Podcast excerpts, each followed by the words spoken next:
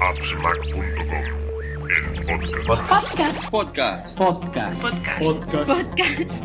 Podcast.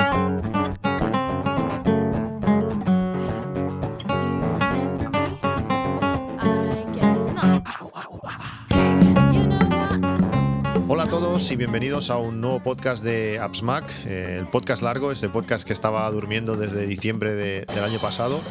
Eh, aunque parezca mentira, estás escuchando un nuevo capítulo. En este caso es el podcast número 43, eh, como digo, hace, hace un año. Y esta vez eh, vamos a subsanar un, un error histórico que, que- este podcast tiene. Es como no contar con la presencia de, Pedro Sánchez, eh, el jefe, el líder de, de- la red de AWE Podcast, un, un amigo que, que me he traído a, a este, a este nuevo capítulo para, para que me ayude a explicaros todo lo que, lo que quiero explicaros, que es, que es bastante relacionado con HomeKit, con Alexa, con domótica. ¿Qué tal, Pedro? Bien, ahora bien. Eh, ahora ya mejor. Eh, esta ausencia de AppsMac eh, estaba a punto de costarte tu puesto en la red, pero la has subsanado a tiempo, justo a tiempo. Ya lo veis, eh, ha sido por obligación pura y dura, me han obligado a, a volver. No, con, con muchas ganas de, de grabar este capítulo. eh, como sabéis, eh, y si no lo sabéis, pues mal, mal hecho. eh, voy grabando más o menos pues dos o tres veces por semana en el podcast eh, corto, en ese AppsMac en 8 minutos. Y últimamente, y ahora aprovechando estos días de, de Black Friday, que es un buen momento pues para, para tocar todo el tema de domótica, porque la mayoría de cosas que se pueden utilizar para ello eh, han bajado de, de precio, pues digo, este tema da para largo. Vamos a rescatar el podcast en, por Navidad. Y, y, bueno, y no, creo que no hay mejor manera que hacerlo con un podcast largo que ya, ya va tocando. Eh, ¿Estás preparado, Pedro? Yo estoy preparadísimo. Bueno, pues queríamos, yo quería, quería empezar pues hablándoos un poco de, de la relación que tiene eh, HomeKit, eh, Alexa o Siri y Alexa con, con la domótica. Si sabéis, eh, HomeKit eh, es el, todo el sistema de control del hogar que tiene, que tiene Apple, que presentó ya hace, hace unos cuantos años y que ha ido mejorando. Con iOS 12 a- se añadieron eh, nuevas posibilidades. Y la gracia que tiene HomeKit eh, es que todos los, que los dispositivos eh, compatibles eh, se registran en HomeKit mediante pues, un número o un código QR y eh, automáticamente eh, lo puedes leer con, con el propio iPhone. Se registran esos dispositivos en, en HomeKit y pasan a formar parte de- del sistema. Eh, ya puede ser pues desde bombilla, eh, disparadores, eh, pueden ser accionables de otros sitios, puedes tener condiciones. HomeKit es, muy completo en ese sentido. Hasta el año pasado no era fácil ni barato formar parte de, HomeKit. Apple, por su seguridad, por su... Bueno, quería que fuese algo seguro costaba mucho, mucho tiempo y mucho dinero eh, poder acceder a, ese HomeKit. Ahora parece que las condiciones son algo más laxas. Supongo que en seguridad no se habrá perdido, pero sí que hay, muchos fabricantes necesitan menos tiempo para lanzar sus nuevos productos al mercado y eso se, se ha notado, porque ahora podemos ver pues, una gran cantidad de dispositivos eh, compatibles con, con HomeKit. Eh, Alexa eh, es el otro contrincante. Eh, Alexa está enfocado, es ese asistente inteligente que mediante sus altavoces Echo o también desde la propia aplicación de nuestros móviles podemos invocar con ese Alexa y lo que sea. También tiene una parte dedicada a domótica. Los dispositivos no se registran como hacen en, HomeKit, sino que necesitan sus propias eh, aplicaciones que, Alexa llama, skills, pero que no pueden interactuar en- entre ellos. Tú no puedes eh, hacer que una bombilla de Philips interactúe con una bombilla de, otra marca. Puedes decir que Alexa las llame a las dos, pero está en ese sentido bastante más limitada que HomeKit. Quería hablaros de las, de las diferencias y quiero que Pedro eh, me, corte y me, haga preguntas o que no esté de acuerdo eh, en, las cosas que, digo. Con Alexa, eh, aunque puedes actuar sobre accionables, lo que yo, yo llamo accionables, es decir, eh, bombillas, cosas que, puedes invocar para, para que actúen, no puedes, no puedes actuar sobre, sobre disparadores. Disparadores son los que, gracias a ellos, podemos lanzar acciones. Por tanto, siempre tenemos que utilizar la voz. Para mí es uno de los problemas principales que, que tiene Alexa. te levantas por la noche al lavabo y si tienes bombillas inteligentes, tienes que decirle a Alexa, Alexa, enciende la luz del pasillo. No puedes utilizar interruptores u otras cosas para que esa, para que esa bombilla se, encienda. Esto también lo hace que sea más, más fácil. Eh, sencillamente hablas y, ya está. Con HomeKit, por ejemplo, sí que puedes hacer estas cosas. Puedes utilizar cualquier cosa que esté registrada en HomeKit como un disparador de, acciones. Eh, por lo que no necesitas utilizar siempre la voz para ello. Tú puedes decir, cuando la temperatura baje de tal grado, de, sí, base de, 23 grados hacia abajo, pues me enciendes el calefactor. Cuando, mm, no sé, cuando toque este, este botón, eh, me enciendes estas dos bombillas. Es decir, en este sentido puedes programar muchas más, muchas más cosas. Además, pues tiene eh, múltiples condiciones. Eh, Alexa creo que solamente tiene eh, al decir una frase en concreto o por la hora, eh, con HomeKit pues puedes hacer por, ubicación, por eh, la hora, que además puede cambiar de día a día, es decir, tú le puedes decir la salida del sol y él va cambiando pues esa hora de salida del sol, por presencia, si hay tantas personas o si eres el último que salir de tu casa. bueno, realmente con la cantidad inmensa de, accesorios podemos hacer que cada accesorio conectado a, HomeKit eh, invoque acciones de forma independiente, por cambio de temperatura, por intensidad de la luz, eh, la luz ambiente, por inundación, por presencia, por el color de, de la bombilla, por lo que sea. Es decir, eh, podemos ser mucho, mucho, más, mucho más completo. Tú, Pedro, como, como usuario, ¿todas estas posibilidades te abruman? Eh, ¿Crees que pueden ser interesantes? Eh, ¿Con Alexa las posibilidades de decírselo con, voz ya te son suficientes? Eh, lo que pasa es que yo aquí te voy a contradecir un poco. Es verdad que Alexa por ahora es una tecnología mm, supongo que a explotar con el tema de las skills, de esas utilidades o capacidades eh, a través de programas. Pero, por ejemplo, ya, bueno, te lo he contado antes, eh, en casa se ha recibido hoy el Eco Plus y la semana que viene llegan dos, dos eh, Eco Dot. Estaba haciendo una prueba ahora según te estaba escuchando em, y, por ejemplo, con el sensor de temperatura que trae el Eco Plus, que yo no lo sabía, no sé si tú lo sabías, si la gente lo sabe, pero mm, tiene un sensor de temperatura porque me dice qué temperatura hay en el salón, que es donde está. Yo acabo de programarle una rutina, que así le llama Alexa, que es que cuando la temperatura baje de 20 grados y medio, me encienda una luz. Vale, esto no tiene mucho sentido seguramente, pero lo quería probar. No está concretamente una luz, te voy a decir qué bombilla ha sido porque me ofrecía cualquiera de los dos tipos de bombillas que tengo yo, que son las Philips Hue y las, y las G-Light de Xiaomi. ¿Esto es lo que tú decías que no o, te refieres a cosas más complejas? Bueno, eh, yo en, principio pensaba que eso no se podía hacer, pero creo que si se puede hacer, solamente lo vas a poder hacer con cosas del eco. No sé si ella es capaz, Alexa es capaz de mirar eh, que la bombilla está a color rojo y en cuanto la bombilla esté en color rojo, eh, me, yo qué sé, me enciendas la luz del pasillo. Ya, ya, eso ya no lo tengo claro. Es que Alexa, Alexa diferencia bastante eh, cuando es un eco o no es un eco. Eh, tú, por ejemplo, al Sonos le puedes hablar. Ahora, desde hace ya unos días, se puede, le puedes, puedes invocar a Alexa desde el Sonos.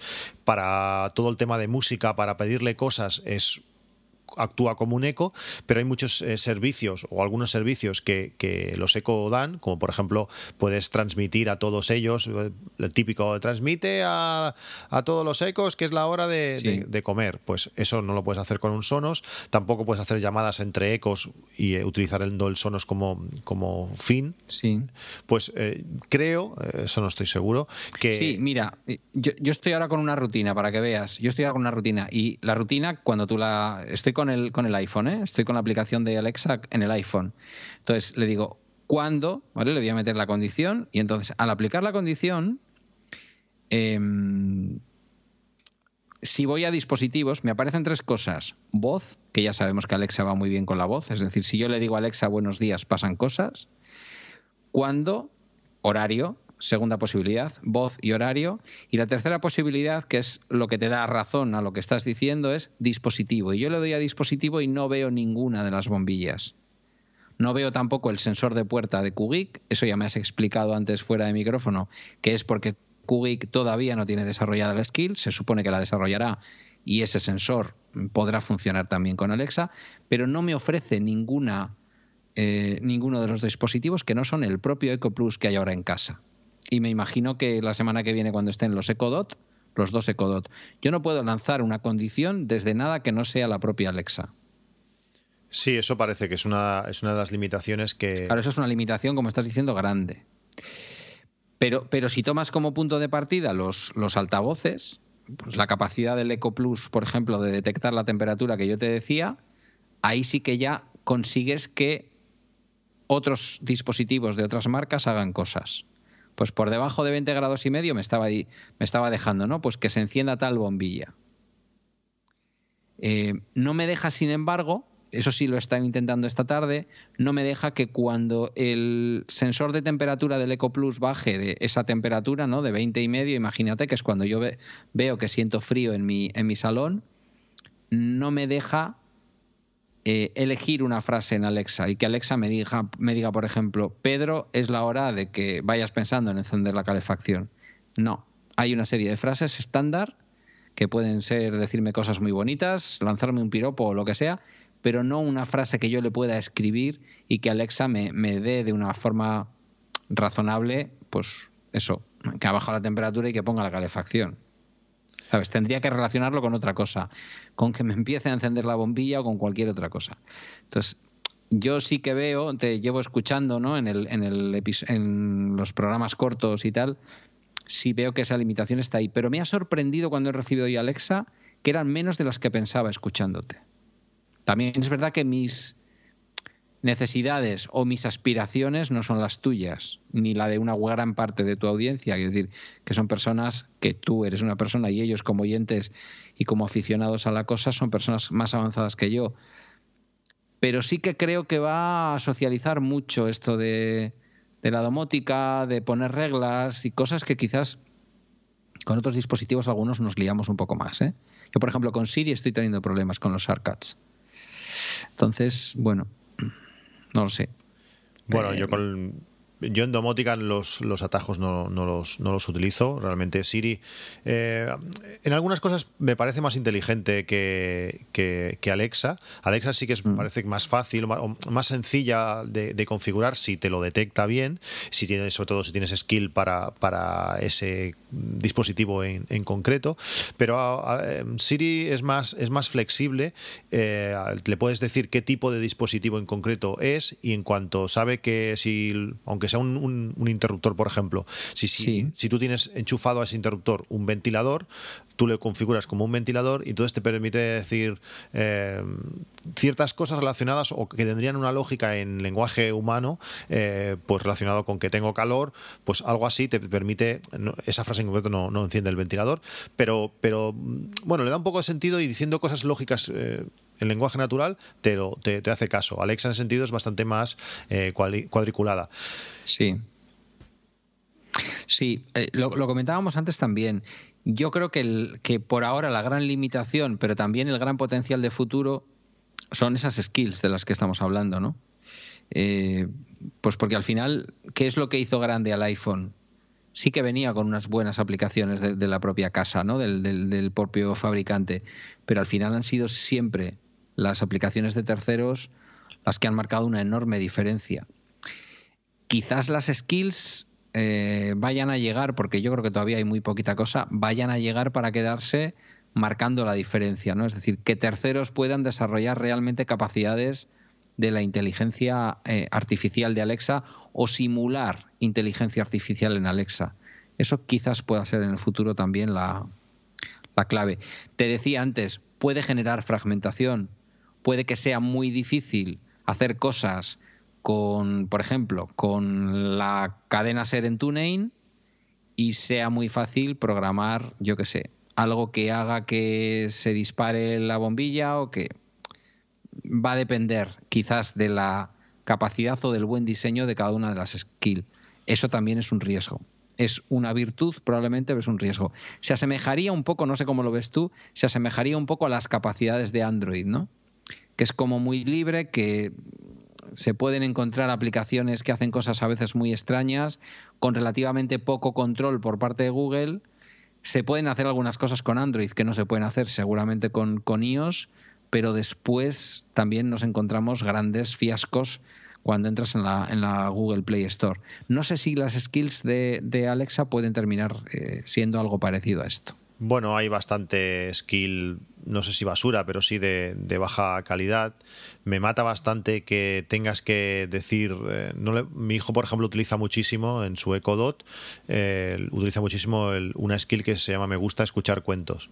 Pues para él lo natural es no decirle, Alexa, abre, me gusta escuchar cuentos, sino es decirle, em, quiero escuchar cuentos, pues eso no, funciona. Hasta que no se abre la skill o la aplicación, pues eh, Alexa no, no, sabe lo que le estás diciendo. Entonces, mm, una de las cosas buenas que tiene, que tiene Alexa, si tienes un Kindle, por ejemplo, es que el, tu libro que te estás leyendo en tu Kindle, que puedes leerlo en tu iPhone también, en la aplicación Kindle, le puedes decir a Alexa que te lea el libro y pasa a ser un audiolibro. Pues, eh, ¿qué pasa? Cuando mi hijo decía eso, le gusta escuchar cuentos, automáticamente se ponía a, leerle el libro de... Eh, libro que estaba leyendo yo en, el Kindle, aparte de avanzármelo, por supuesto, pues no era lo que, lo que él quería. Em, para mí la sensación es que es más cuadriculada, tienes que decirle más, más las cosas. Pero bueno, ya no sería tanto de hablar, sino de lo, no tanto de los eh, asistentes inteligentes, sino el enfoque a, domótica.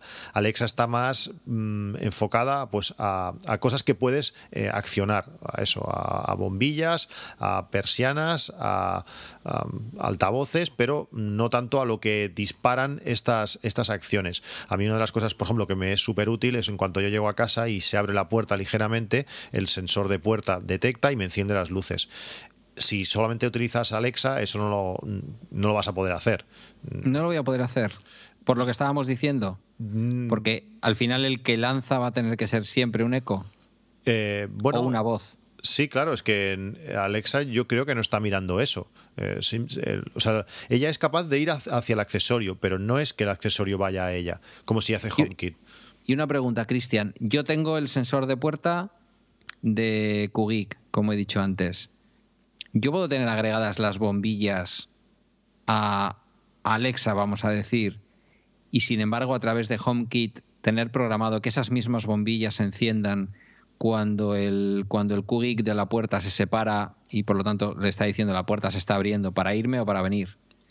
¿Se van a encender esas bombillas que tengo agregadas en Alexa o no?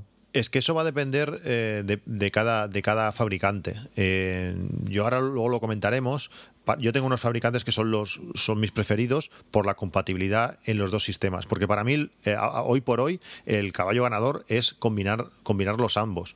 Eh, por ejemplo, en mi casa yo siempre llevo el Apple Watch puesto en, la muñeca y, bueno yo lanzo todas todas las escenas, todas las acciones desde desde el Apple Watch, pero mis hijos por ejemplo no tienen acceso a eso, pues ahora están utilizando eh, Alexa pues para apagar las luces, para poner una escena en concreto o para encender la televisión. Todo eso lo, hace, lo hacen con Alexa. Es decir, tú puedes combinar, hay cosas que se hacen por eh, pulsadores, que ellos mm, bueno, simplemente pulsan y se encienden las luces, dependiendo de la hora, dependiendo de muchas cosas. Y luego hay otras cosas que son las que hace bien Alexa, como encender la bombilla o cuando se van a dormir, decirle, en vez de levantarse a, pulsar el botón, pues le dice Alexa, apágame la luz y, le apaga la luz del dormitorio.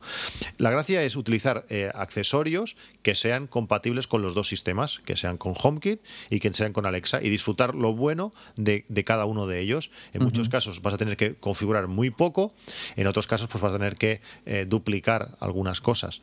Pero mm, creo que Cogik no permite las dos cosas a la vez, eh, por lo menos en España no se puede aún eh, Alexa, según he leído, pero bueno, ya veremos eso cuando, cuando lancen la, la skill, es la clave. Sí, de momento no me ha detectado el sensor de puerta, ya me has explicado tú que al no existir la skill, pues, pues eso es lógico. Sí, es, es una de las Eh, diferencias. Cualquier dispositivo HomeKit es compatible con, con HomeKit y ya está, estés donde estés. Mientras que con Alexa, pues eso, me- mm, necesitas la skill y se activa según cada eh, mercado, según cada ubicación. Eh, estos días estuvimos haciendo trampas con, con las skills, la skill de, de Sonos. Si te ibas a la cuenta de Amazon americana, pues mm, o la inglesa te dejaba activarlo, pero era un rollo porque cuando volvías otra vez a la cuenta española, pues la skill aparecía pero no, no funcionaba, entonces no aparecían bien los altavoces, era un poco rollo. Hasta que no esté en tu mercado, pues no, puede, no, no tienes acceso total a, a esa, a esa skill y a veces, bueno, eh, muchas veces es problema hasta de idioma. Si el idioma de, de Alexa no es el, el adecuado, pues la skill no aparece o no está o no va o no, bueno, no puedes acabar utilizándola. Para mí, todos los problemas que tiene, que tiene Alexa es que necesitamos estar logueados con la misma cuenta de, de Amazon. Mm, Si tu pareja, si tus hijos quieres que la que utilicen, eh, tienen que estar utilizando pues eso, la misma cuenta. Si le dicen que leen un libro, pues va a leer tu libro, no va a leer el libro de ellos, porque realmente solamente eh, tiene que estar en la misma cuenta. Mientras que con, con HomeKit eh, tú puedes invitar a gente, o sea, tú haces tu, tu, tu red de HomeKit y puedes invitar a diferentes usuarios. Mm, Por tanto, cualquiera, aunque no esté logueado con su cuenta de con, el mismo Apple ID, pues eh, va, va a poder acceder. Si vienen unos amigos a casa, pues durante dos días los invitas y luego los, los desinvitas y, y listo. En ese sentido, eh, está mucho mejor. No hay que loguearse todos con, con lo mismo, con, con el problema de que te puedan bueno, pues hacer compras o, o lo que sea. Sí, bueno, y permite HomeKit, eso yo lo he visto con, con Guillermo y con su iPhone. Eh, efectivamente, como lo agregas como formando parte de la familia, te decía antes fuera de micro, yo no he llegado a no he llegado a configurarlo así porque me interesa saber si, si el crío cuando sale o entra deja la puerta abierta, pero yo podría decirle, igual que le dije a HomeKit, que no me advirtiera de mis propias aperturas de puerta, eh, yo podría haberle dicho que cuando Guillermo abre y cierra la puerta por las mañanas o tal, que yo ya estoy camino del trabajo, pues que tampoco me advirtiera, ¿no? Porque evidentemente era una apertura y un, y un cierre de puerta, vamos a decir, honesto, sin, sin problemas. No lo hice por eso, porque sí me interesa saber si él deja la puerta abierta. Eso con Alexa, evidentemente, no lo puedes hacer. O sea, el, el, el, el Echo Dot que él va a tener en su habitación, entiendo que no le va a permitir poder utilizar eh, su cuenta, es la cuenta familiar de Spotify, pero su parte, digamos, de la cuenta familiar de Spotify, sino que si él lanza una canción, la va a estar lanzando con mi perfil de Spotify, por decirlo de alguna forma, para entendernos. Si te he entendido bien, eso es así, sí, ¿verdad? Sí, sí, eso va a ser así. Eh, puedes, y- puedes pero hacerlo- distingue su voz. No. No, no. Eh, de momento no. Mm, Entonces, tus hijos, por ejemplo, cuando le hablan a Alexa, ¿cuál es el cuál es la respuesta de Alexa? En- no sé a qué te refieres, no te entiendo. Sí. Eh, piden el cuento. ¿Se lo tienes que pedir tú o reconoce la voz del niño? No reconoce la voz, lo que no, no distingue de una persona a otra. Vale. Sí. Le- lo, que le- lo que reconoce es que hay una voz que le están diciendo las palabras mágicas. No sabe si es la tuya o la del crío. Ahí está. Eh, mis hijos, por ejemplo, como tengo la cuenta familiar, pues ellos tienen su cuenta propia de Spotify donde tienen sus listas y sus cosas. Sí, sí, sí, como, como Guillermo, igual. Pues ellos no pueden utilizar sus listas, no pueden reproducir Vale, sus vale. listas porque está, Sí. están utilizando mi cuenta. Si yo eh, pongo su cuenta y pongo su Spotify, eh, ese, ese mm, eco está en otra casa. Ya no puedo utilizar para que suene la misma música en, los dos ecos, porque están en, sitios distintos. Son, son cuentas distintas, eh, ya, no, ya no hay una red, por decirlo así. Vale. Bueno, no, yo no voy a tirar por ese lado porque te preguntaría todo el rato de cosas que tienen que ver con el uso por voz y eso se, tiene más que ver, digamos, con la inteligencia de Alexa que con la parte de domótica que realmente querías contar bien el programa, creo. Sí, la, principal diferencia es en cuanto entras en, en tema voz, eh, son los dos similares. Hay cosas que hacen mejor uno y hay otras cosas que hacen que mejor otro. Eh, te podría explicar muchos casos concretos. A veces el singular y el plural, unos no se, un Alexa no, se lo, no lo lleva bien en la mayoría de casos. Eh, otras veces. Bueno, hay ciertas, hay casos concretos que hacen mejor uno, uno que otro en cuanto a voz. La, para mí la gracia principal de HomeKit es que en cuanto quitas la voz de la ecuación, eh, HomeKit permite hacer muchísimas cosas, muchísimos automatismos. Luego explicaré algunas cosas que tengo yo en casa para, bueno, que, hacen funcionar todo el sistema sin, sin tener que, hablar. Pues eso, según horarios, según momentos, según cosas. Luego, por ejemplo, cuando, cuando te vas de vacaciones, eh, todo, toda la domótica que tengas en, en casa eh, pasa a ser una alarma, mientras que con, con Alexa creo que no puedes hacer que te avise. Alexa no, no, te va a hablar, no te va a mandar una notificación, no te, no te va a hacer nada. O sea, puede hacer cosas en casa, quizás, si son sobre todo pues, bueno, cosas del eco, propio eco, pero no te va a avisar. Tú, este sensor de puerta, sensores de ventana, sensores de movimiento, eh, luces que se encienden, cualquier cosa que pase, puede mandarte eh, con HomeKit una notificación al móvil. Por tanto, es, es la mejor alarma posible que, puedes tener. Eh, si tienes... Claro, para mí ya ves, es el antirrobo. Es decir, si se separan las dos partes del COGI que está puesto en la puerta, automáticamente hay un aviso en, hay un aviso en el, en el móvil. Antes le he podido poner una notificación, pero no recuerdo exactamente en qué sentido. Creo que es algo que tú tienes que forzar y que no es exactamente lo que tú estás explicando ahora, pero bueno, ya, ya lo, sí, ya te, vas intentaré a, te vas a configuración de HomeKit, eh, al cacharro en concreto que quieras. Sí, bueno, me, refería a Alexa, eh, que le he podido configurar algún, alguna notificación de la aplicación Alexa, ¿vale? Pero bueno, también, también en el iPhone te notifica la aplicación HomeKit. Em, pero no recuerdo exactamente qué, es, qué notificación le, he puesto. No sé si puede hacer las mismas notificaciones que HomeKit, ahí me pierdo. Bueno, no, sabría decirte. Si se te ocurre, si te acuerdas durante el, programa, pues lo, comentamos. Eh, otro, otro concepto así diferente que tienen uno y el otro es la, el concepto de habitaciones. Aunque Alexa permite pues, hacer grupos, que tienes que definir tú. Eh, HomeKit por defecto tiene el concepto de habitación. Por tanto, todas las cosas, todos los accesorios tienen que tener una, una habitación, aunque sea una por defecto, un nombre por defecto, eh, tienen que estar contenidos dentro de una habitación. Y eso eh, tiene muchas ventajas. Tú, yo, por ejemplo, en el comedor de casa tengo, pues hay como dos zonas, una donde está la, mesa donde comemos, hay otra que es la zona del sofá, y luego tengo una, una bombilla de pie, que es la, una luz que utilizamos pues bueno, cuando ya los niños se van a dormir y bueno, es un punto de luz, que luz relajada que, tienes allí. Si tú le dices a, Siri, eh, Siri, enciéndeme la luz del comedor, te va a encender todas las luces y él lo va a entender por defecto, o sea, no tienes que hacer nada más. Simplemente él sabe que todas esas luces o todas esas cosas están en, la, misma, en la misma habitación y lo van a encender. Si tú quieres encender una u otra, tienes que hacerlo pues o por ambientes, decirle, mira, este es el ambiente de comer, por tanto me apagas todas las luces y, me las enciendes. Eh, y lo mismo pues para sentarte al sofá. Tienes que crear ya, bueno, pues, pues grupos más como funcionaría, como funcionaría Alexa. Pero por defecto, al tú ubicar cualquier accesorio en una habitación, esas, esos accesorios pueden o puedes llegar a invocarlos de, forma común. Eh, bueno, es, una manera que, está bien, eh, también tiene sus cosas, porque por ejemplo a veces yo cuando, cuando quiero poner la, luz ambiente eh, solamente la utilizo en ciertos momentos, no le puedo decir a enciéndeme, cuando le digo enciéndeme la luz del comedor, pues me las enciende todas. Entonces, si no quiero que la de la luz ambiente me la encienda cada vez, pues en mi caso lo que he hecho, por ejemplo, ha sido sacarlo, crear una habitación ficticia que se llama salón y esa, esa luz tener que estar en otro sitio. Entonces ya cuando le digo enciéndelas todas, pues esa no, no la enciende. Es, una, es una, manera de funcionar distinta, un concepto distinto, pero que, es realmente útil a la hora de ver bueno, pues información por habitación. Está, ver, está bien ver qué luces tienes o, que, o si tienes los interruptores encendidos de, de ese sitio. Puede ser, puede ser algo útil. Mira, hablamos de las notificaciones, te, digo cuál es y no sé qué dimensión puede adquirir esto en el futuro. Vuelvo al sensor de temperatura del Eco Plus. Eh, es cuando Eco Plus Salon detecta una temperatura inferior a 24 grados y le digo añadir acción y una de las cosas que me permite es un mensaje, ¿vale?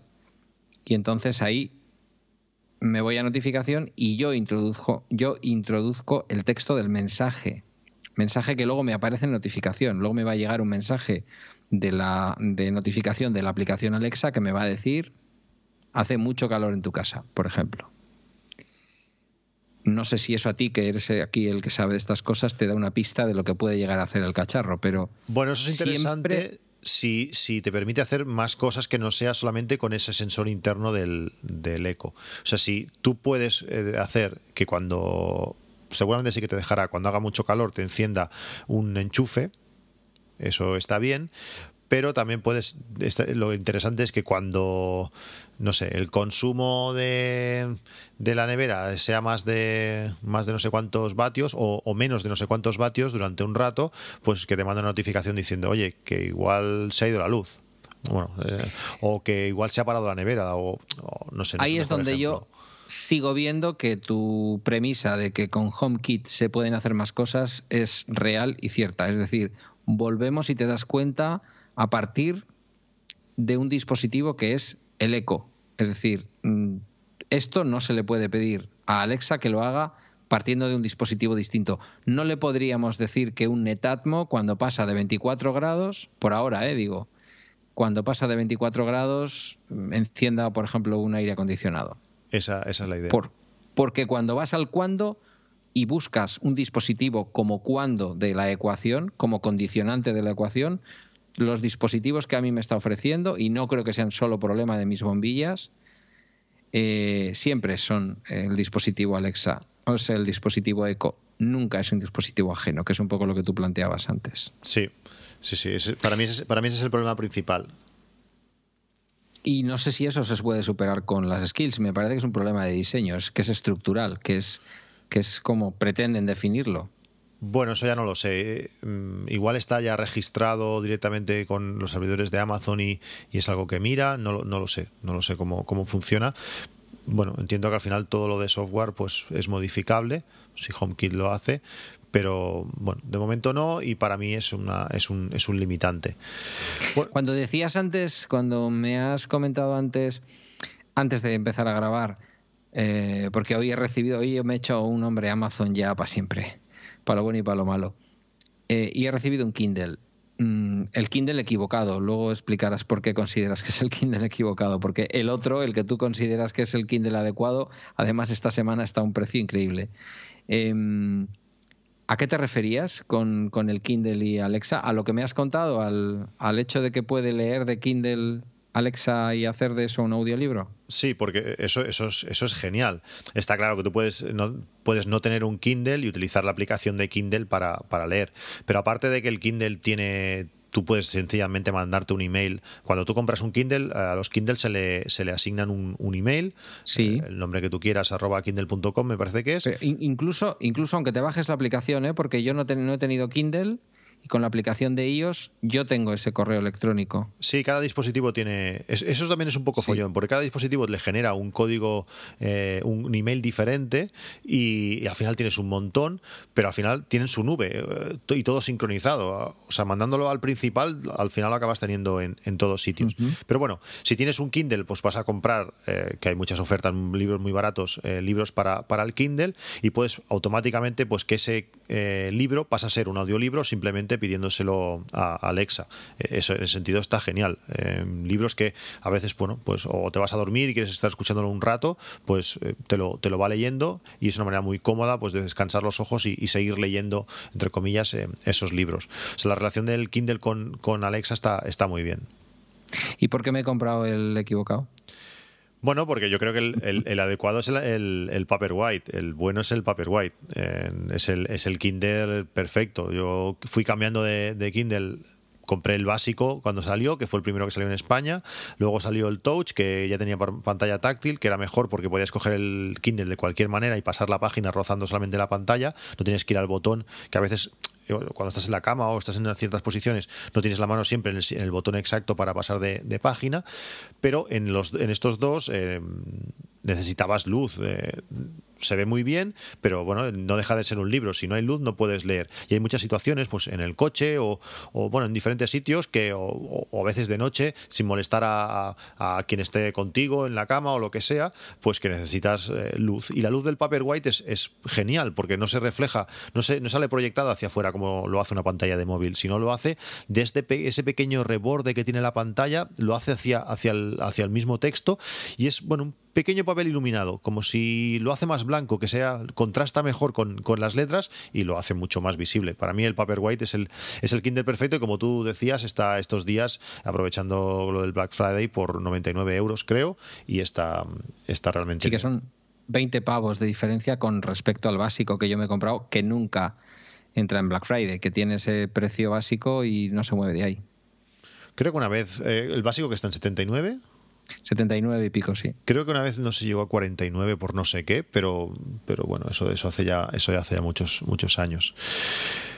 Sí, pues yo creo que lo, creo que lo devuelvo y, me pillo el Paperwhite. Me, me has convencido. Entre tú y mis compañeras de trabajo hoy creo que me habéis convencido. Bueno, yo haría una cosa. Yo, antes de devolverlo, compraría el Paperwhite, puestos a devolver al final, pues cómprate el Paperwhite, los comparas y devuelves el otro y ya está. Eso está bien también. Yo creo que no. Yo al final los que tuve sin, luz, me tuve que comprar la funda con luz, que es más armatoste eh, y, es mucho peor, porque al final una luz, la luz no es homogénea en toda la pantalla, mientras que con el paper white es perfecta en todos sitios.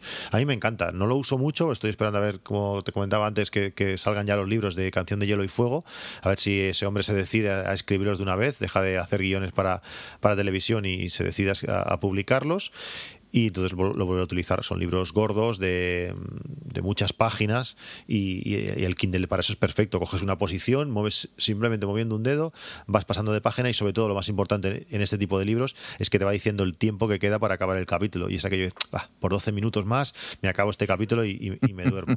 Eso, eso, está, eso está muy bien. Yo creo que ese señor del que usted me habla va a esperar a que acabe Juego de Tronos en el 2019, que esto ya lo hemos hablado en algún programa de serie y después él va a terminar las novelas con un final alternativo. Pero esta es una opinión mía, ¿eh? no me hagas mucho caso. El señor dijo que iban a acabar igual, que el cómo, ah. que el cómo igual no, ya si eso igual se lo pensaba, pero que el final iba a ser el mismo. A mí lo que me preocupa es que si lo ves, físicamente no lo ves eh, en su plenitud. Y me, da miedo que un día de estos eh, Eso se lo lleve. Ya, Cristian. Eso está escrito y en manos de sus herederos, no tengo ninguna duda. Bueno, pero es que al final no solamente es el fin, sino es el cómo. Disfrutas la novela, la disfrutas leyendo. Eh, si, has, si, has, leído los libros, eh, ahora no recuerdo cuál era de ellos, cuando, cuando la Danieris iba por el desierto con los, con los, con la tribu aquella, ya ni me acuerdo, con la tribu, sí, sí. los dos rakis, eh, en, el libro es que sientes el dolor y la angustia de caminar por el desierto. O sea, el hombre lo hace tan lento, tan largo que dices, por, por Dios que llegue ya. En la serie es pam, pam. Y digo, pues ya ha llegado, se, ha, acabado el sufrimiento. Eh, claro, no es, no es solo el fin, es como un buen partido de fútbol. Al final vas perdiendo todo el rato y al fin, en el último minuto remontas. Tú ves el resultado y 3-2. Ah, pues mira que bien, a, otra cosa. No, la gracia es, eso de, verte perdido y la emoción. Pues bueno, no sé. Eh, yo quiero, quiero disfrutar de del cómo, no solamente del, del fin. Bueno, que, que, nos desviamos, Pedro. Que, bueno, en, en, cualquier caso, que me, que me haré con el paper white. ¿Cuándo sale esto? ¿En, en, qué, ¿En qué cadena lo emiten, oiga? Para que yo vaya a su enlace afiliado a comprármelo. esto en webpodcast.net, allí, allí lo, lo ¿Pero lo publicará rápido? Sí, sí, me espero, vale, vale. Pues mañana, mañana. La idea es que salga mañana, por eso eh, muchas de las cosas que accesorios que hablaremos es que aprovechar estos días de Black Friday, pues para poder para poder comprarlos más baratos. Que estas cosas, eh, quitando una de unos chinos que luego hablaré, no, no acaban de ser económicas del todo. Bueno, en cuanto a accesorios, eh, hoy por hoy, igual hay alguna cosa más, pero lo más normal es que haya tres tipos de conexión distintas de esos accesorios para, para que Alexa los detecte o para poder meterlos en en HomeKit. La más habitual eh, hasta ahora era, era Wi-Fi. Eh, muchas, muchas compañías utilizan el, el Wi-Fi. El wifi tiene un problema, es que al final nuestras casas, los wifis eh, no son los mejores, y si hacemos una inversión en buenos equipos, en los Orbi, en los Netgear, pues quizás sí, pero si no tenemos una buena wifi, saturar los wifis de casa no, no es lo mejor. Luego tenemos los problemas de la red de 2,4 GHz o la de 5 GHz. Hay de algunos dispositivos que depende de la red de la frecuencia que utilicemos, eh, o de la banda que utilicemos no, no, no, acaban de funcionar bien del todo. Luego también están los canales. Sabemos que en diferentes, que por ejemplo la red de 2,4 GHz que tiene hasta el canal 13 me parece, pues si en algunos casos Cogi, por ejemplo, si no está en las redes centrales, pues tampoco lo detecta. El Wi-Fi no es lo mejor y mucha gente ha tenido mala experiencia con, con, accesorios que utiliza eh, la red Wi-Fi. Luego hay otros fabricantes, como son los de los de EVE, que utilizan conexiones Bluetooth. Eh, esto está bien. Eh, porque tiene bajo consumo de, energía. Los que utilizan Wi-Fi normalmente son accesorios que están, que están conectados directamente enchufados a la corriente porque el Wi-Fi consume mucho. Los Bluetooth consumen bastante menos, pero tenemos el problema de la distancia. Eh, hay algunos enchufes, luego os hablaré de ellos, de, también de la marca EVE, que en cuanto te separas un pelín de, del, del Apple TV, ya no, a veces están y a veces no están. Y eso es muy, muy desesperante. Y por último, por lo menos de los más conocidos, como digo, es eh, la conexión Zigbee. Eh, Zigbee es un, es un protocolo o un sistema de comunicación de, de, baja, de baja energía de bajo consumo, que funciona realmente bien, que funciona en una banda distinta a la, a la del Wi-Fi y que, y que bueno funciona muy bien, te libera, te libera de todo. Tienen el problema o el hándicap de, que necesitan su propio puente, su propio concentrador, que, eso luego los hace compatibles pues con el, con el resto de, la red. Pero para mí estos son los, los, los accesorios más, más fiables. Eh, las bombillas, las Philips Hue lo, utilizan, eh, los, eh, todos los dispositivos de a cara también, también lo hacen y realmente es, es el caballo, para mí es el caballo ganador. El Eco Plus lo lo, incorpora. En muchos casos no vas, no vas, a tener que utilizar el puente de, cada dispositivo, pero eh, para mí tener el puente de nativo eh, te da ventajas porque... Eh, Zigbee permite implementar diferentes, una capa por encima del protocolo y permite hacer cosas que si tienes el, hub nativo funcionan, funcionan mejor o hacen, o hacen más, más opciones que si, que si no lo tienes. Eh, ¿Tú tienes algún accesorio que utilice Zigbee? ¿Has podido probarlo con el Echo Plus?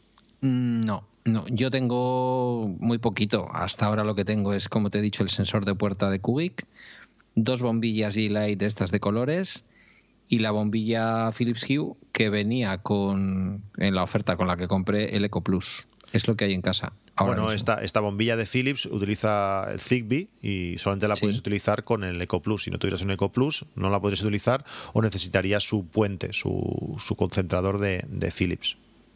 Vale, ¿por eso es por lo que no me lo ha detectado el HomeKit?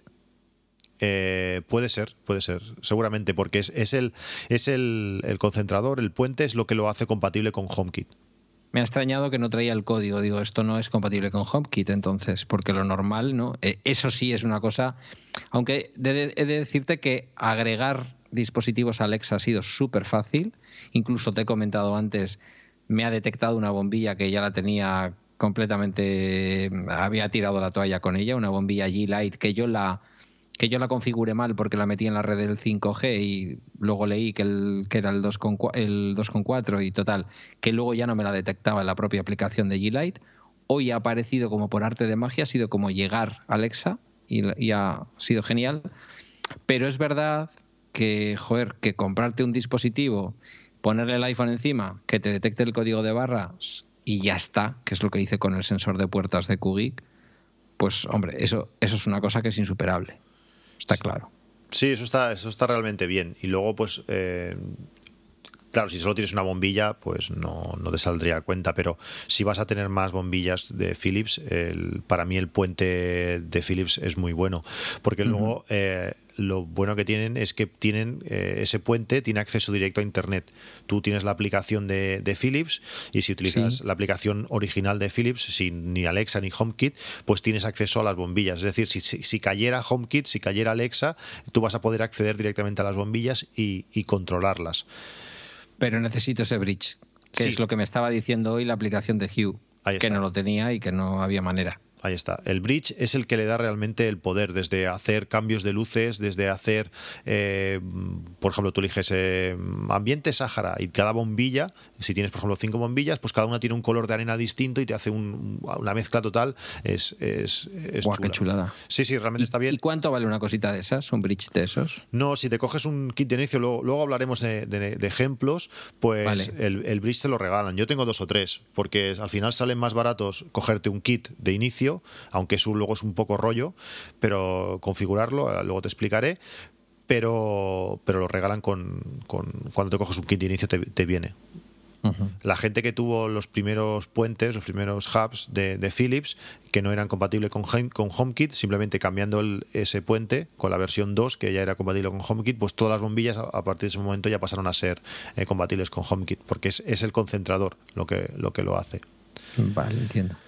Pues para que funcione bien HomeKit, lo suyo es tener un Apple TV, porque es lo que también lo puedes hacer con un iPad, lo que para mí tiene algo menos de sentido. Bueno, el Apple TV está enchufado a la corriente, va a estar siempre funcionando y eso es lo que nos va a permitir acceder a HomeKit desde fuera de casa. Si no tenemos ni un Apple TV ni un iPad, pues no vamos a poder acceder a, a HomeKit desde, desde fuera.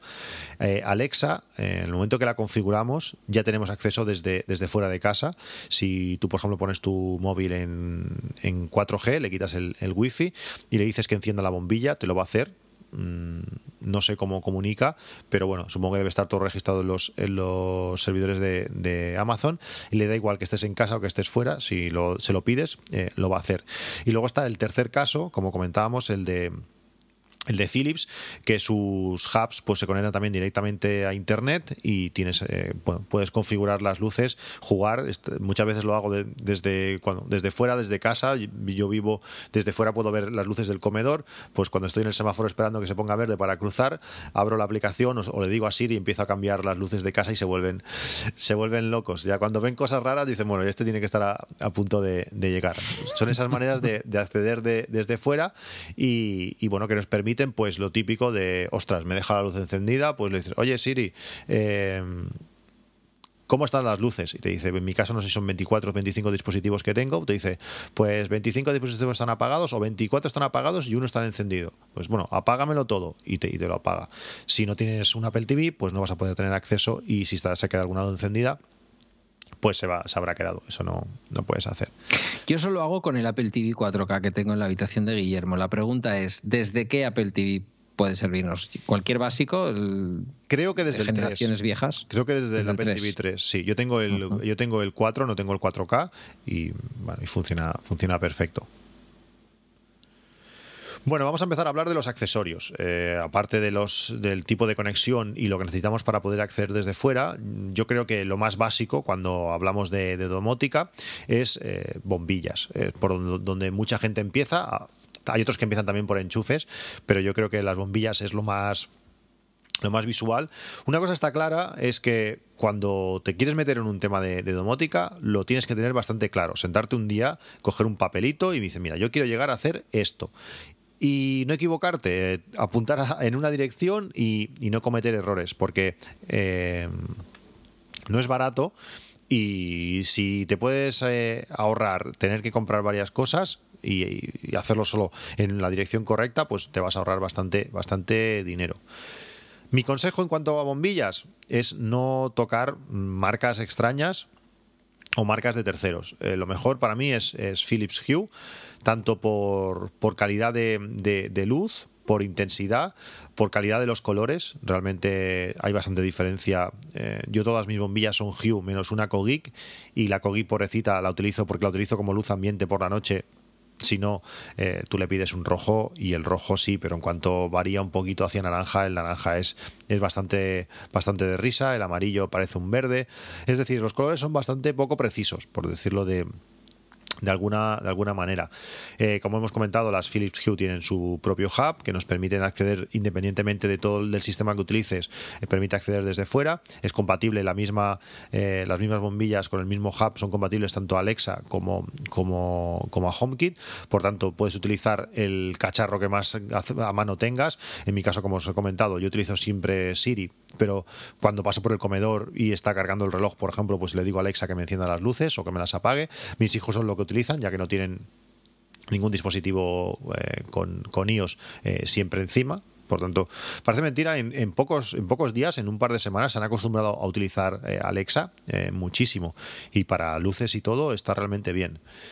¿Qué más? las bombillas de, Philips son regulables mediante mediante Siri o también desde Alexa podemos decir pues que nos encienda la bombilla a, una intensidad del 10% por ejemplo también hay eh, diferentes Philips tiene diferentes gamas eh, tiene las, las, Philips White que son es una gama de, bombillas eh, de luz cálida una luz amarilla que a mí especialmente no, no, me, no me gusta. Luego tiene las, las White Ambience, que son luces también blancas que podemos elegir el, eh, la temperatura de color, desde un amarillo eh, cálido hasta un blanco frío o prácticamente azulado. Y luego tienen las eh, White and Color Ambience, que es lo mismo, pero ya con color. Estas realmente son las chulas. Lo que pasa es que tenemos que tener claro si el color está muy bien, es muy bonito, pero si realmente vamos a utilizar ese color. Eh, la diferencia de precio de unas bombillas a otras es bastante, bastante grande. Eh, yo tengo bastantes de colores. Mm, no me arrepiento, pero tampoco no hubiera pasado nada si, si las hubiera cogido muchas de ellas eh, solamente de, luz blanca. para mí las, las white también son las mejores, puedes elegir el tono y todas, como digo, son, son regulables. Puedes regular la, la, la, luminosidad, la intensidad de, de la luz. son luces que son luces LED tienen bastante más intensidad que otras marcas, la mayoría son de, 9,5 vatios, eh, por, tanto dan, mucha luz, tienen muchos lúmenes, pero el, consume, el consumo es... Eh, bueno, relativamente reducido. 9 eh, vatios tampoco, tampoco es demasiado comparado con aquellas antiguas bombillas de, 40 vatios. La única pega, por ejemplo, es que bueno, eh, Philips se va, va actualizando sus gamas de, productos. Lo que pasa es que yo, por ejemplo, la habitación de mi hija tenía una de 15 vatios y mm, no hay bombillas eh, de, esa, de, esa, de esa potencia o con, ese, con esa intensidad de luz que proporcionaba aquella, aquella bombilla.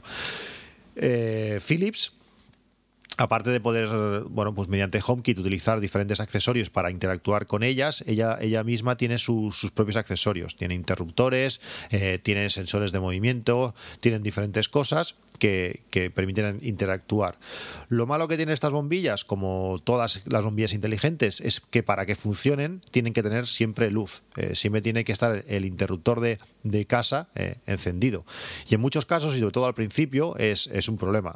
la gente tiende a pulsar el botón. Tenemos esa memoria, ese gesto de la memoria que es, en cuanto entras a la habitación eh, lo pulsas. Que para ti, bueno, si solo tienes una bombilla, pues igual está en un punto que no, que no está accesible, pero en cuanto la pones en todos sitios, bueno, pues los interruptores tienen que estar encendidos. En mi caso, eh, al final acabé punteando todos los, interruptores. En mi caso, aunque los pulses, no se apagan. Eh, a los dos días también es verdad que como hay interruptores nuevos eh, que están al lado, porque no he querido hacer instalación, yo no soy nada habilidoso en cuanto a, electricidad electrónica. Todo lo que sea programar sí, pero si tengo que meter mano en, con cables, aparte que me da bastante yuyu, no, no, no me gusta, no, no, no entiendo demasiado en eso. Por tanto, hay, hay interruptores inalámbricos de muchos tipos, luego también hablaré de ellos que nos permiten pues controlar esas bombillas sin utilizar los interruptores clásicos. Hay gente que simplemente pues con una regleta junta los cables para que la bombilla siempre tenga corriente, saca el interruptor normal y pone enganchado uno encima, tapando el hueco. Mm, hay los hay de más o menos bonitos, eh, la marca Cara también tiene alguno que está bien y bueno, ya de esa manera sustituimos eh, pues el interruptor antiguo por, por, el nuevo.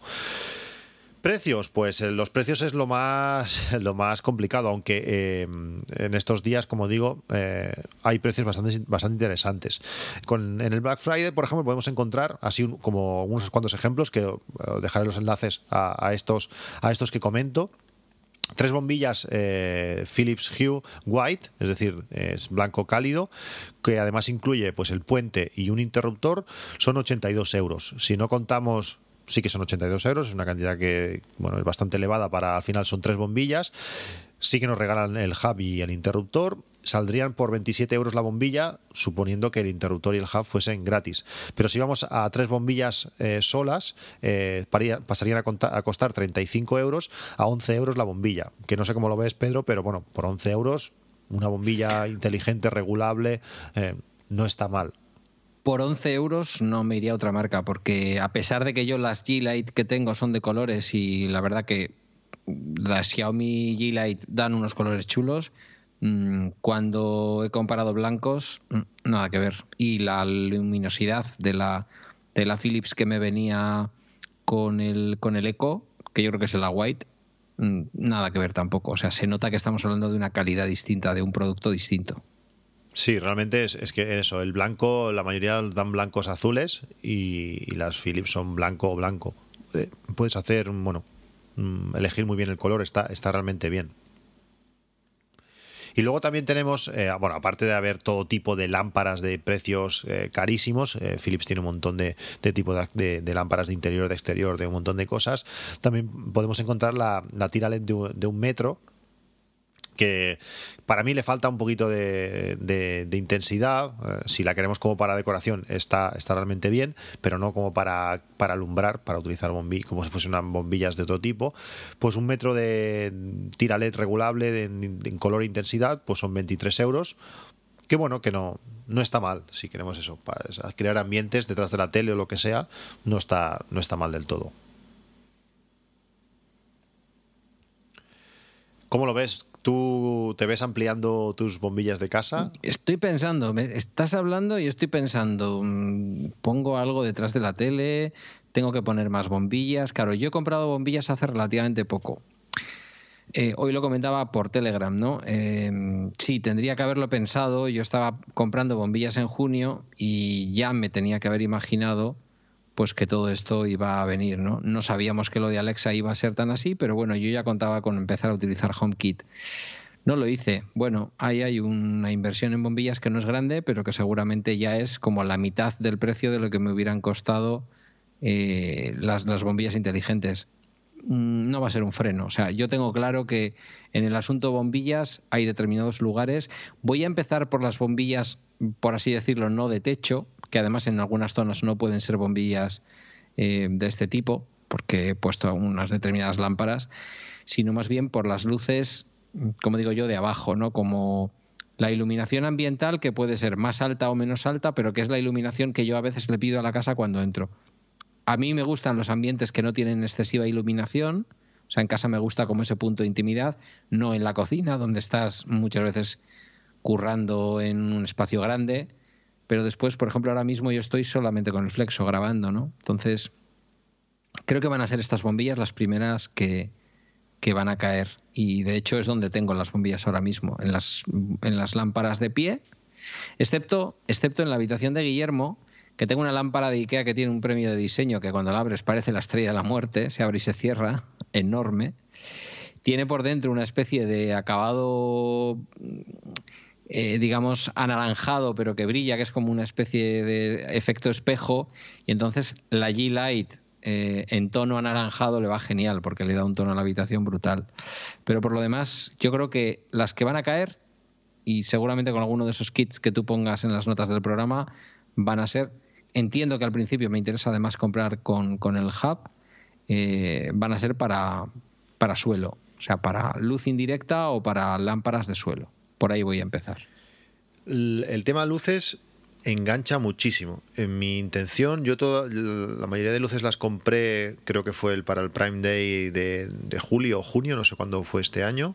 Y es aquello que dije, mira, eh, cogí un papel, o no, una hoja de Excel, me hice una hoja de Excel, mira, digo, yo quisiera bombillas aquí, aquí, aquí y aquí bueno, todas las bombillas que podía tener en casa, las combinaciones, los tipos de casquillos, porque eh, hay cierto es que hay algunos casquillos que, Philips no, no, los tiene.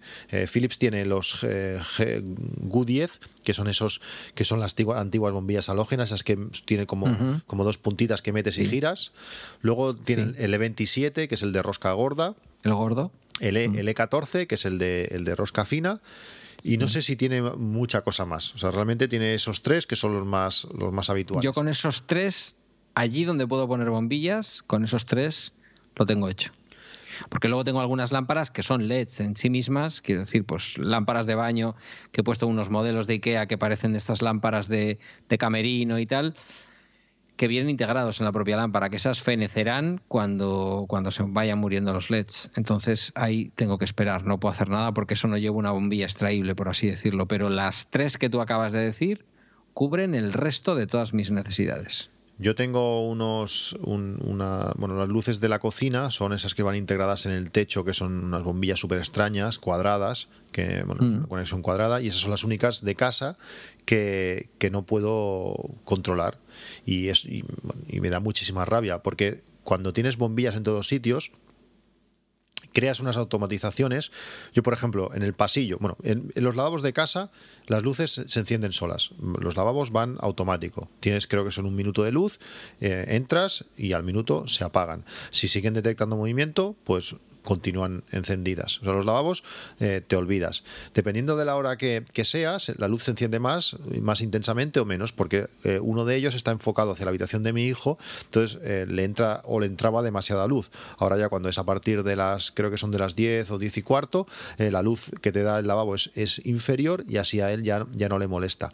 Las luces del pasillo lo mismo, dependiendo de, la hora, porque el, el pasillo es donde que comunica las habitaciones, pues dependiendo de la hora también se enciende con una intensidad eh, mayor o menor. Tú cuando te levantas o cuando pasas siempre hay luz. En el recibidor lo mismo, al abrir la puerta también.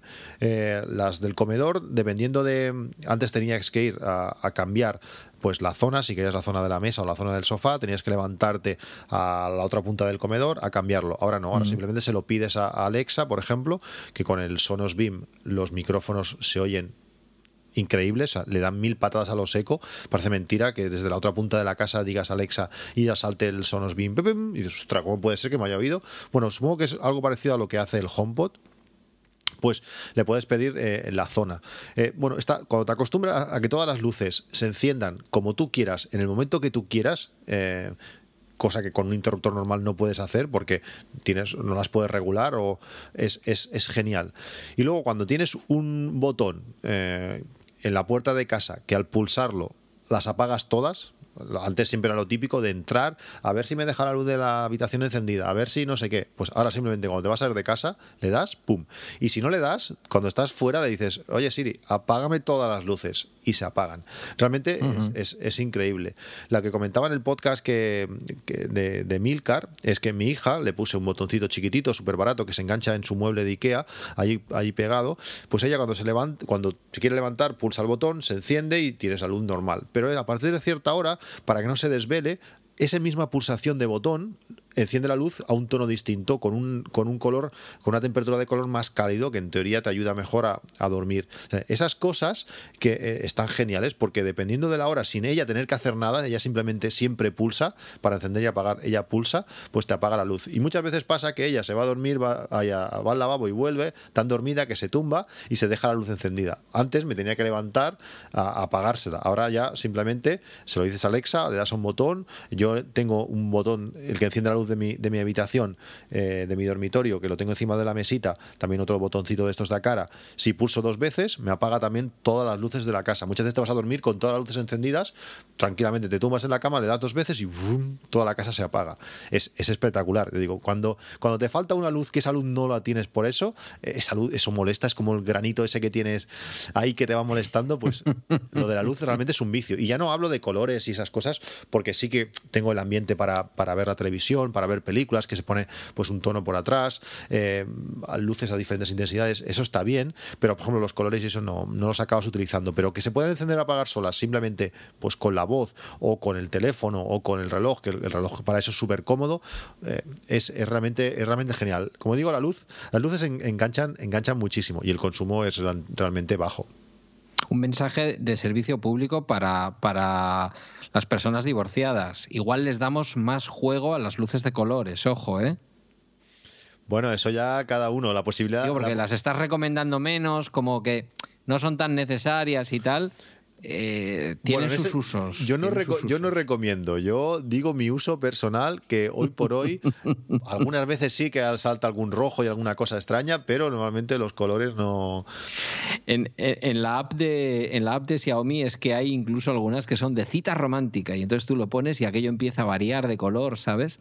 Hace un ciclo así que dices, "Mm, aquí no se va a centrar nadie ¿eh? con este juego de luces. Bueno, hay, hay cantidad de aplicaciones increíbles, ¿eh? Para, con, claro, es que esa, esa es la gracia además de tener Philips. Es que hay aplicaciones, por ejemplo, eh, que si discoteca, tú le pones la música y según la música que esté sonando en ese momento, en tiempo real te va cambiando todas las luces. Sí. Qué heavy. Es, es impresionante. Luego tienes que si despertar, no sé qué, pues va haciendo desde cero hasta máxima intensidad. a- Pones la alarma a las 8, pues a menos cuarto empieza a subir y te despiertas como si fuese con, con el sol o al revés. Para cuando vas a acostar, va cambiando el tono para que te duermas. Realmente es súper interesante. Hay cantidad de aplicaciones compatibles con Philips. Es, es el estándar de, luces y eso se nota. Eh, y, realmente eh, la calidad lo demuestra. No, es, no se han ganado la fama porque, porque sí. Con las bombillas me has convencido, pero te he escuchado ya varias veces a lo largo del programa y lo he oído también en, en, el, en el podcast corto, que sabes que soy un fiel oyente, hablar de Akara.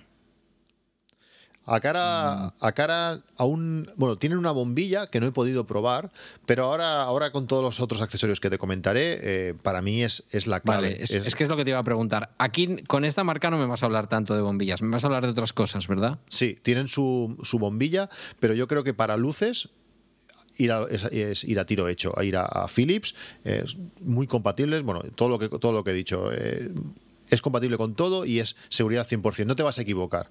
Mm, No son bombillas muy, muy baratas, pero en días como, como estos, de Black Friday, pues puedes encontrar bombillas, ya lo has visto, por 11 euros las, las white, por quizás 16, 17 las white ambients, que ya te permiten cambiar la temperatura de color, y igual por mm, 20 y pico largos 30 las, las de color. Eh, Pero por ejemplo, las, las blancas están prácticamente en el precio de las de IKEA. A ese precio que tú has dicho, ¿eh? Pues la compatibilidad eh, que tienen las Hue no las tienen las de IKEA. Realmente Por eso las- digo que, que igual el resto del año nos podemos ahorrar unas perrillas con IKEA, aunque nos metamos en problemas, pero en este momento, justo en este momento, lo mismo que me pasa a mí con el Paperwhite normal, o sea, con el, con el Kindle normal y el Paperwhite, igual es el momento, si realmente estamos interesados, de hacer una inversión un poquito mayor, porque la diferencia, yo creo que estaba viendo bombillas de IKEA a nueve pavos. Entonces, claro, Bueno, Pues es a- que- a, ver, hay cosas que si estas bombillas eh, van a durarte, por ejemplo, 5 años, mm, ya no viene de gastarte 100 euros más o 100 euros menos en la suma de todas, ¿eh? De casa. O sea, al final las vas a disfrutar porque vas a poder hacer muchas más cosas con ellas. eh, la calidad de la luz, mm, bueno, las de Ikea no están mal, eh, pero sobre todo si entra en, en juego la- el color, realmente merece la pena. Por ejemplo, hay unas, unas E14 que son tres bombillas eh, de estas de rosca fina, que estas valen eh, 90 euros. Son 30, 30 euros por bombilla, eh, realmente, realmente duele, está claro, pero, pero son bombillas de, de calidad. Os dejo, yo digo, os dejo varios enlaces a algunas, algunas ofertas, eh, echarle un ojo si sobre todo, por ejemplo, queréis comprar eh, bombilla y mando, eh, porque hay kits de inicios que, están bien, por, eh, eh, en vez de 90 euros, por 60 euros más tenéis el puente y el mando, un mando solo creo que ya vale 30. Bueno, es jugar un poco, no es, no es algo barato y si empiezas a- si tienes en casa muchas luces verás que al final el precio total es elevado, pero yo creo que merecen la pena. Cuando te pones con las luces eh, se nota, eh, dan, dan muchísimo juego, realmente dan, dan mucho juego. Si te parece, saltamos de tipo de accesorio a los enchufes. Venga. que son, bueno, es, es otra de las cosas que también queremos eh, automatizar. Eh, para mí hay dos muy conocidos. Ahora ha roto, ha entrado los, los Sakara también. Eh, bueno, también están los Wimo, que, que, que no los había puesto en, la lista y, se, me, han, se me han ocurrido ahora. Los más, los que más tengo y he utilizado son los, los, EV, los EV Energy, son los, los más caros quizás, tienen un precio de 49 euros eh, ahora para, para Black Friday. Quizás en Magnífico se pueden encontrar algo más baratos. Eh, estos enchufes, lo bueno que tienen es que son muy compactos, realmente es el tamaño de- del enchufe en sí, hay algunos que son muy voluminosos, los Wimo había algunos que eran, que eran bastante más grandes, esto no, es la mínima expresión Y además eh, te miden la, energía que, gastas. Eh, puedes hacer diferentes cosas con, ellos. Eh, la aplicación también tiene una, la aplicación de EVE es buenísima, aunque no tengas ningún accesorio de EVE para programar con HomeKit está genial. Permite muchas más opciones que, la propia aplicación de, Apple. Además tiene filtros por, por diferente tipo de, sensor. Por ejemplo, tú puedes ver la mayoría de sensores de, de, Philips tienen temperatura, tiene que ser baratísimo. El chip que detecta la temperatura debe ser baratísimo porque casi todos los accesorios lo tienen, pues te permite, pues eso, filtrar por temperaturas y puedes ver todos los sensores que tienes por casa esparcidos, pues eh, a qué temperatura están y ves cómo, pues la diferencia de temperatura entre, entre cada habitación. Pues como digo, este EV Energy, que, además de poder eh, activarlo y desactivarlo según las condiciones, eh, yo tengo puesto en invierno, ahora, ahora lo tengo desenchufado, el, accesorio, tengo puesto un, un humidificador. Cuando en cuando bueno, en verano Perdón, en invierno cuando la, calefacción eh, está en marcha, que aún no la he puesto, eh, y baja la, humedad del 44% creo que es, pues automáticamente me arranca el humidificador y, bueno, y le da un poquito más de humedad al ambiente. En, verano tengo puesto el deshumidificador al revés, para intentar bajar la humedad eh, asquerosa que tenemos aquí en, Tarragona y cuando bueno, pues cuando pasa de cierto valor, no me acuerdo ahora cuál tengo programado, pues, pues lo arranca. Con estos con estos enchufes inteligentes, pues tenemos la posibilidad de, hacer estas cosas. Otra marca que también tiene enchufes es Kogik, que también es, comentada. El Kogik vale 35 euros. Pero si vamos a, Cara, a Cara es ese fabricante, como comentabas, es el fabricante chino que también fabrica, fabricaba para, para Xiaomi. El enchufe tiene un precio que ronda los 15 euros. Ahí, ya vemos bastante diferencia. Eh, ya lo creo. Aunque de momento solamente tienen eh, enchufe chino, pero te vienen con un, con un adaptador para, la parte europea, lo que lo hace más, lo hace más eh, voluminoso. Pero bueno, por esos 15 euros podemos tener pues eso, un enchufe inteligente que también tiene medidor de consumo, aunque de momento no se puede jugar con eso porque esa, es, eso es lo que comentaba antes. Los eh, Acara para que funcione necesita su hub, su concentrador. Eh, Acara utiliza tecnología, tecnología Zigbee, por tanto necesita algo que traduzca eso en, red normal para poder jugar con, con HomeKit. Eh, eh, lo, hace mediante su, su, hub. Su hub vale unos 30-32 euros en, en, varias páginas. En Gearbest, por ejemplo, está, está ese precio. Y eh, bueno, pues cualquier accesorio de esa marca que esté conectado a ese hub va a ser compatible automáticamente con, con HomeKit. Aunque la aplicación la van actualizando continuamente y con cada actualización de firmware del, del, hub, eh, creo que hace un mes, un mes y medio que lo tengo, y es actualizado el firmware tres veces, añaden más accesorios, añaden más opciones, aún hay cosas que algunos sensores que sí lo puedes ver en su aplicación y que no pasan a HomeKit, por decirlo así, pero realmente va avanzando poco a poco. La diferencia de precio pues es casi, casi el triple. Con una cara puedes comprar tres, o sea, con un Everenergy puedes comprar tres a caras. En ese sentido eh, eh, se nota. Para instalar y configurar nos vamos a encontrar inglés o nos podemos encontrar que nos venga algo que esté solamente en chino. De momento está, está todo en, inglés y chino. Y también en castellano. Eh, hay muchas cosas en castellano. Lo que pasa es que mi hermano, por ejemplo, que, lo utiliza, el, sabe chino, eh, con su mujer, pues lo utilizan bastante en chino, cuando no es en inglés. Pero si empezamos, si ponemos en castellano, algunas cosas que no están traducidas al castellano se van al chino. Pero es totalmente utilizable, porque al final realmente tú lo utilizas solamente la aplicación para detectar los nuevos accesorios y una vez está el nuevo accesorio eh, instalado la aplicación, que es nada, es un momento pulsar un botoncito de reset que tiene tres segundos y automáticamente, se detectan, te vas a HomeKit y lo configuras desde allí. Es un accesorio más, no sabes si Xiaomi o es de la marca que es, por tanto funciona funciona súper bien. Sí, pero te lo preguntaba porque alguna vez yo he comprado alguna cámara Xiaomi y así, que viene solamente en chino y es, es difícil. No, ya sé que solamente es la configuración. No, esto es muy sencillo ¿eh? y está mucha parte en castellano y en inglés. El, hub, por ejemplo, eh, em, aparte de, hacer de, concentrador sin más, también es una luz de ambiente. Yo la tengo puesta detrás de la tele, entonces cuando pongo modo televisión, pues aparte de aquella Kogik que me hace de luz ambiente, pues la de detrás de la tele se enciende y me da como, bueno, ilumina la tele desde atrás, que está muy chulo. Y aparte de eso es un altavoz, es algo interesante. Puedes eh, lanzar sonidos desde, desde ese concentrador. Aunque la parte de altavoz en sí solamente funciona si lo hace, si lo programas desde su propia aplicación.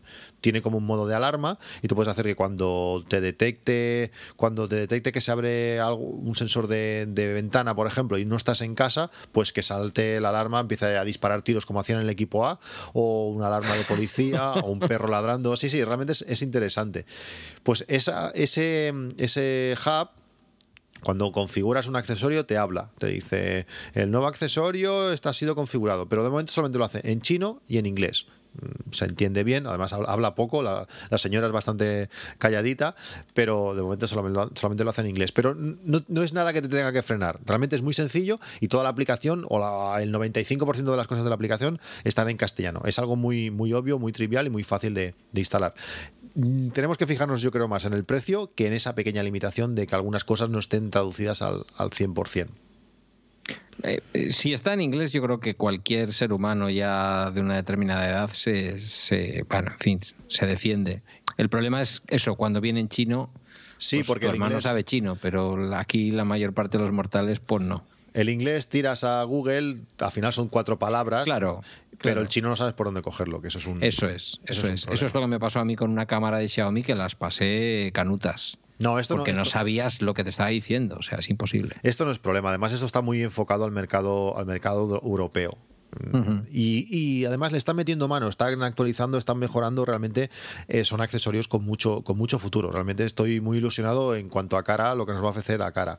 Otra de las cosas que a cara entra a saco, que gracias a, eh, estos sensores eh, he podido tenerlos en toda la casa, en todos los sitios de casa tengo, no sé cuántos compré, compré un puñado de sensores de estos, son sensores de puerta y ventana. Esto realmente es súper útil, pues para, para automatizar, que cuando por ejemplo abras, abro la ventana, ventana del comedor, pues que te pare la calefacción o que, bueno, no sé, que te encienda bombillas, eso ya las combinaciones que a ti se te ocurran, pero sobre todo cuando te vas de vacaciones, eh, tú todos estos sensores le puedes decir que en cuanto detecten, notifiquen. Me pasó este verano estando en, estando en Alemania, eh, tengo una cámara que esa cámara no es HomeKit, pero tiene su opción en su aplicación de configurar sensor de movimiento, que realmente lo que hace es una comparación de, fotogramas. Va, va mirando y compara un fotograma con el otro. Si ha cambiado algo, pues da como una señal de alarma, te llega una notificación al móvil. Y estando mirando un museo, ¡pum! Me saltó. Se ha detectado movimiento en tu casa. Alegría. Ya dices, madre mía. Pues claro, si todos los sensores, todos los volúmenes, todos los sensores de, de puerta y ventana no se han activado, tranquilo porque es que no hay nadie seguro. Tranquilamente cuando pude salir lo estuve mirando y realmente no, no había nada. Eso te da muchísimas posibilidades. ¿Qué tipos de sensores tenemos? O, ¿qué, marcas principales tenemos? Tenemos el, el, el de EVE, el EVE que tiene un precio de 36 euros el Cogeek, que tiene un precio de 31 euros, uno funciona por Bluetooth el primero, el Cogeek por Wi-Fi el segundo, y que para mí es la mejor tecnología porque es Zigbee, eh, conecta con su, con su hub, tiene un precio entre 8 y 10 euros. Buah. Claro, es que esa es la diferencia.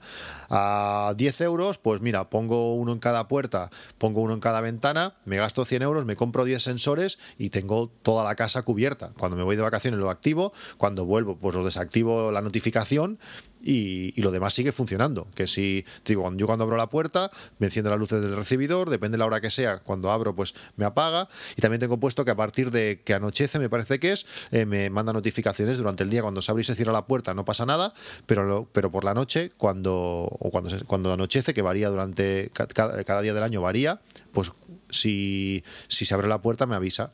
Eso, eso está realmente bien, da mucha seguridad y a veces, bueno, pues también si te interesa recibir o quieres recibir un paquete y quieres saber si te lo han entregado o no, activas el sensor y si la puerta se abre, sabes que alguien ha venido. Eso. Mm, claro, y entiendo que o bien tienes una casa mm, más o menos expuesta, o bien en las ventanas, por ejemplo, tu interés es fundamentalmente hacer entrar en acción la calefacción o todo lo demás. Porque yo tengo un sensor de puerta y con eso a mí, eh, salvo que me lance ya los temas de temperatura y tal, en principio me vale. Ah, por las ventanas de mi casa no va a entrar nadie, quiero decir. Sí, son cosas que están ahí, que en la mayoría de casos no utilizas, pero que bueno, si en un momento dado quieres eh, saber si te has dejado la ventana abierta, aquello, ostras, eh, está lloviendo, ¿me he dejado la ventana abierta o no? Pues le preguntas, eh, oye, ¿cómo está la, ventana de, Y hay- veces que no, no las, puedes, no las puedes ver, pero eh, las automatizaciones sí, sí que lo están. Eh, es curioso, es como si los sensores estos a cara, por ejemplo, a veces se- como si se, se, eh, se desconectaran o se, se durmieran. Pero claro, en el momento que hay un cambio de estado, entonces despiertan, mandan la señal y la cosa actúa. Ya, eso también tiene sus lógicas. No me digas cuáles son, pero eso se entiende también. Que el aparato al final yo no sé si tiene algún... En teoría no, no deberían de tener ese tipo de letargos que te impiden saber cuál es su estado. Pero evidentemente lo que te acaba de ocurrir no ocurriría si tú abrieras la ventana. Sí, está te claro. lo notificaría. Sí, eso está claro. Eso, eso de momento no, no me ha fallado. Ahora ya no pondría la mano en el fuego, visto los, los tres ejemplos buenísimos. Eh, sensores también tenemos, por ejemplo, los de movimiento. Esto me interesa. Sensores de movimiento hay, de, hay de, también de, de varias marcas. Por ejemplo, los, las propias Philips tienen su, su sensor de movimiento. Eh, es, muy, es muy curioso porque estos sensores de movimiento permiten medir eh, la luz. Eh, tú puedes hacer que una condición se haga si la luz eh, en concreto eh, sobrepasa cierto umbral de lux. Tú le dices, mira, cuando detectes movimiento, me enciendes la luz del, no sé, de- del pasillo. Pero si hay más luz de 30 lux, significa que es de día, no lo hagas. Entonces puedes crear condiciones de este tipo. eh, o lo- la Vale, típica- pero estos sensores no están incorporados en las bombillas, no es eso lo que estás diciendo. No, el el- esto viene en el sensor de movimiento. El propio sensor de movimiento tiene tres sensores. Tiene movimiento, eh, luz, eh, o sea, de la, la luz que, ambiente que hay y temperatura. Entonces tú con esas tres condiciones puedes hacer que se enciendan o no. El- la típica, es el- por ejemplo, mis suegros lo tienen en el, en el, en el portal abajo en la calle. Si alguien intenta quiere entrar al portal, pues si es de día detecta movimiento pero no se enciende porque ve que la luminosidad está por encima de los no sé X lux que, que le Sí, puesto. Sí, sí. Pues eh, el sensor de movimiento, eso no solamente te detecta movimiento y actúa si hay movimiento, sino que además lo hace eh, dependiendo de la luz que haya, que eso está bien. Sí, sí. Estas condiciones, pues cuando tú creas una regla, puedes tenerlas en cuenta pues para que pase algo o no. Sí, eso es como cuando pones una calefacción o un termostato para que entre en unas horas que además esté relacionado con una temperatura. Estás cruzando dos variables, digamos. Ahí está. Dos, tres o las que quieras. Puedes hacer que se sí. cumplan todas o, o- o una. Por ejemplo, en ese sentido, la aplicación de EVE es mucho más completa y permite meter muchas más, mm, más condiciones y, y a veces de- eh, con valores que la la de HomeKit nativa no, no permite. HomeKit creo que no permite eh, jugar con temperaturas. Cuando la temperatura baja de no sé cuánto hace esto, mientras que la de EVE sí. Y, si lo programas con la de EVE, actúa, funciona, funciona con HomeKit. El sensor de movimiento de, de Philips tiene un precio de 34 euros por él solo, aunque muchos, muchos kits de inicio eh, viene incluido. Y luego tenemos el Dakara, que tiene un precio que ronda los 8, 9, 10 euros. O sea que la diferencia también Madre tienes. mía. Claro, es que a esos precios tan, tan bajos te puedes permitir, pues con 100 euros, comprar un montón de sensores. O sea, puedes llenar la casa de sensores para luego. Una ya es seguridad, porque claro, si los de puerta te dan seguridad, los de movimiento te la refuerzan. Si, si ninguno de estos detectan, estás seguro que en tu casa no, no, ha, entrado, no ha entrado nadie. ¿Cómo se combina esto con mascotas que quedan en casa cuando estamos fuera? Em, Los de porque yo veo, por ejemplo, en, en casa de la madre de Guillermo, que tienen dos perros, cuando se van el, compañero de la madre de Guillermo, la, madre y Guillermo, eh, yo no sé exactamente a la compañía de seguridad qué es lo que se le dice, pero los perros se mueven. Sin embargo, si entra un tercer movimiento, lo detectan. Este tipo de cosas tiene que ser más sencillo a la fuerza, ¿no? Es decir, si lo tienes activo, va a detectar un animal. Eh, este en concreto no, no, lo sé. Ahora está- estaba mirando la descripción y, no lo sé. Pero hay muchos de estos que son dependiendo del volumen del animal. Yo tenía, cuando, cuando tenía el gato, tenía unos sensores de una alarma que tenía. Y si el animal pesaba más de 36 kilos, que bien, bien no sé cómo lo hace, si por la temperatura del cuerpo, no lo sé por qué, eh, saltaban. Pero el gato no, el gato no hacía saltar la alarma. En este caso no, no lo veo, como te digo, en la descripción, no sé si contempla eso, pero bueno, eso, eso habría que probarlo. La gracia de este, por ejemplo, el sensor de movimiento de, de, Philips, eh, el diseño es, es precioso, realmente está muy bien hecho, eh, permite, tiene lo que se pone en la pared es como si fuese un dedal, un pequeño dedal, que se pone con un tornillito, y el sensor de movimiento es magnético. Tiene una forma como curva por detrás, entonces puedes colocarlo de forma que quieras, porque como se engancha con imán, tienes todas las posibilidades casi para, para, colocarlo. Y lo puedes poner y sacar, lo puedes poner en una estantería, lo puedes poner en un montón de sitios, y está, está muy bien pensado. Realmente es un sensor, un sensor muy, muy chulo. Bueno, lo que, lo que me está convenciendo es la marca esta china, porque yo he hecho cuentas y, con los chinos, no sé si en Cataluña al dinero se le llama chines, aquí a los niños le decimos chines eh, al dinero a veces. Iba a hacer el juego de palabras de que con los chinos los chines duran más. No, en Cataluña no, o por lo menos por, mi zona no, no, se le llama así. Pero sí. Eso de Chine suena a TX, yo creo que será igual un poco vasco, pero igual no, ¿eh? igual me llama alguien de, o nos dice alguien de Salamanca que se utiliza allí también, pero bueno, que, que sí, que la marca esta cara me está convenciendo. Ya me habías convencido escuchándote en el Apps Mac en 8 minutos, mm, habrá que probarla como poco. Sí, realmente está muy bien. Es comprar el hub, esos 32 euros que digo, y luego pues poner todos los accesorios que, quieras. Pero es que hay casos más escandalosos de diferencia de precio. Ahora, verás. Eh, lo he comentado en el podcast varias veces. Cuando en mi lavabo tengo, bueno, históricamente han habido varios problemas de, caída de agua, eh, taponamiento de tuberías, la gente tira de todo por, por los inodoros y bueno, se taponan las tuberías y empieza a salir el agua por donde puede. El agua ya se sabe que, tiende a, salir. Pues el sensor de inundación, hay una marca que es muy buena también en cuanto a HomeKit, que es eh, Fíbaro. Y tiene un sensor de inundación que normalmente está por unos 80-85 euros. Eh, ahora por el Black Friday en Amazon está a 70 euros. Pues tenemos un sensor de inundación de Acara por 8 euros. ¡Buah! Claro. Un 10% eh, del precio. Claro, es una pasada. Yo he puesto sensores de inundación en todos lados.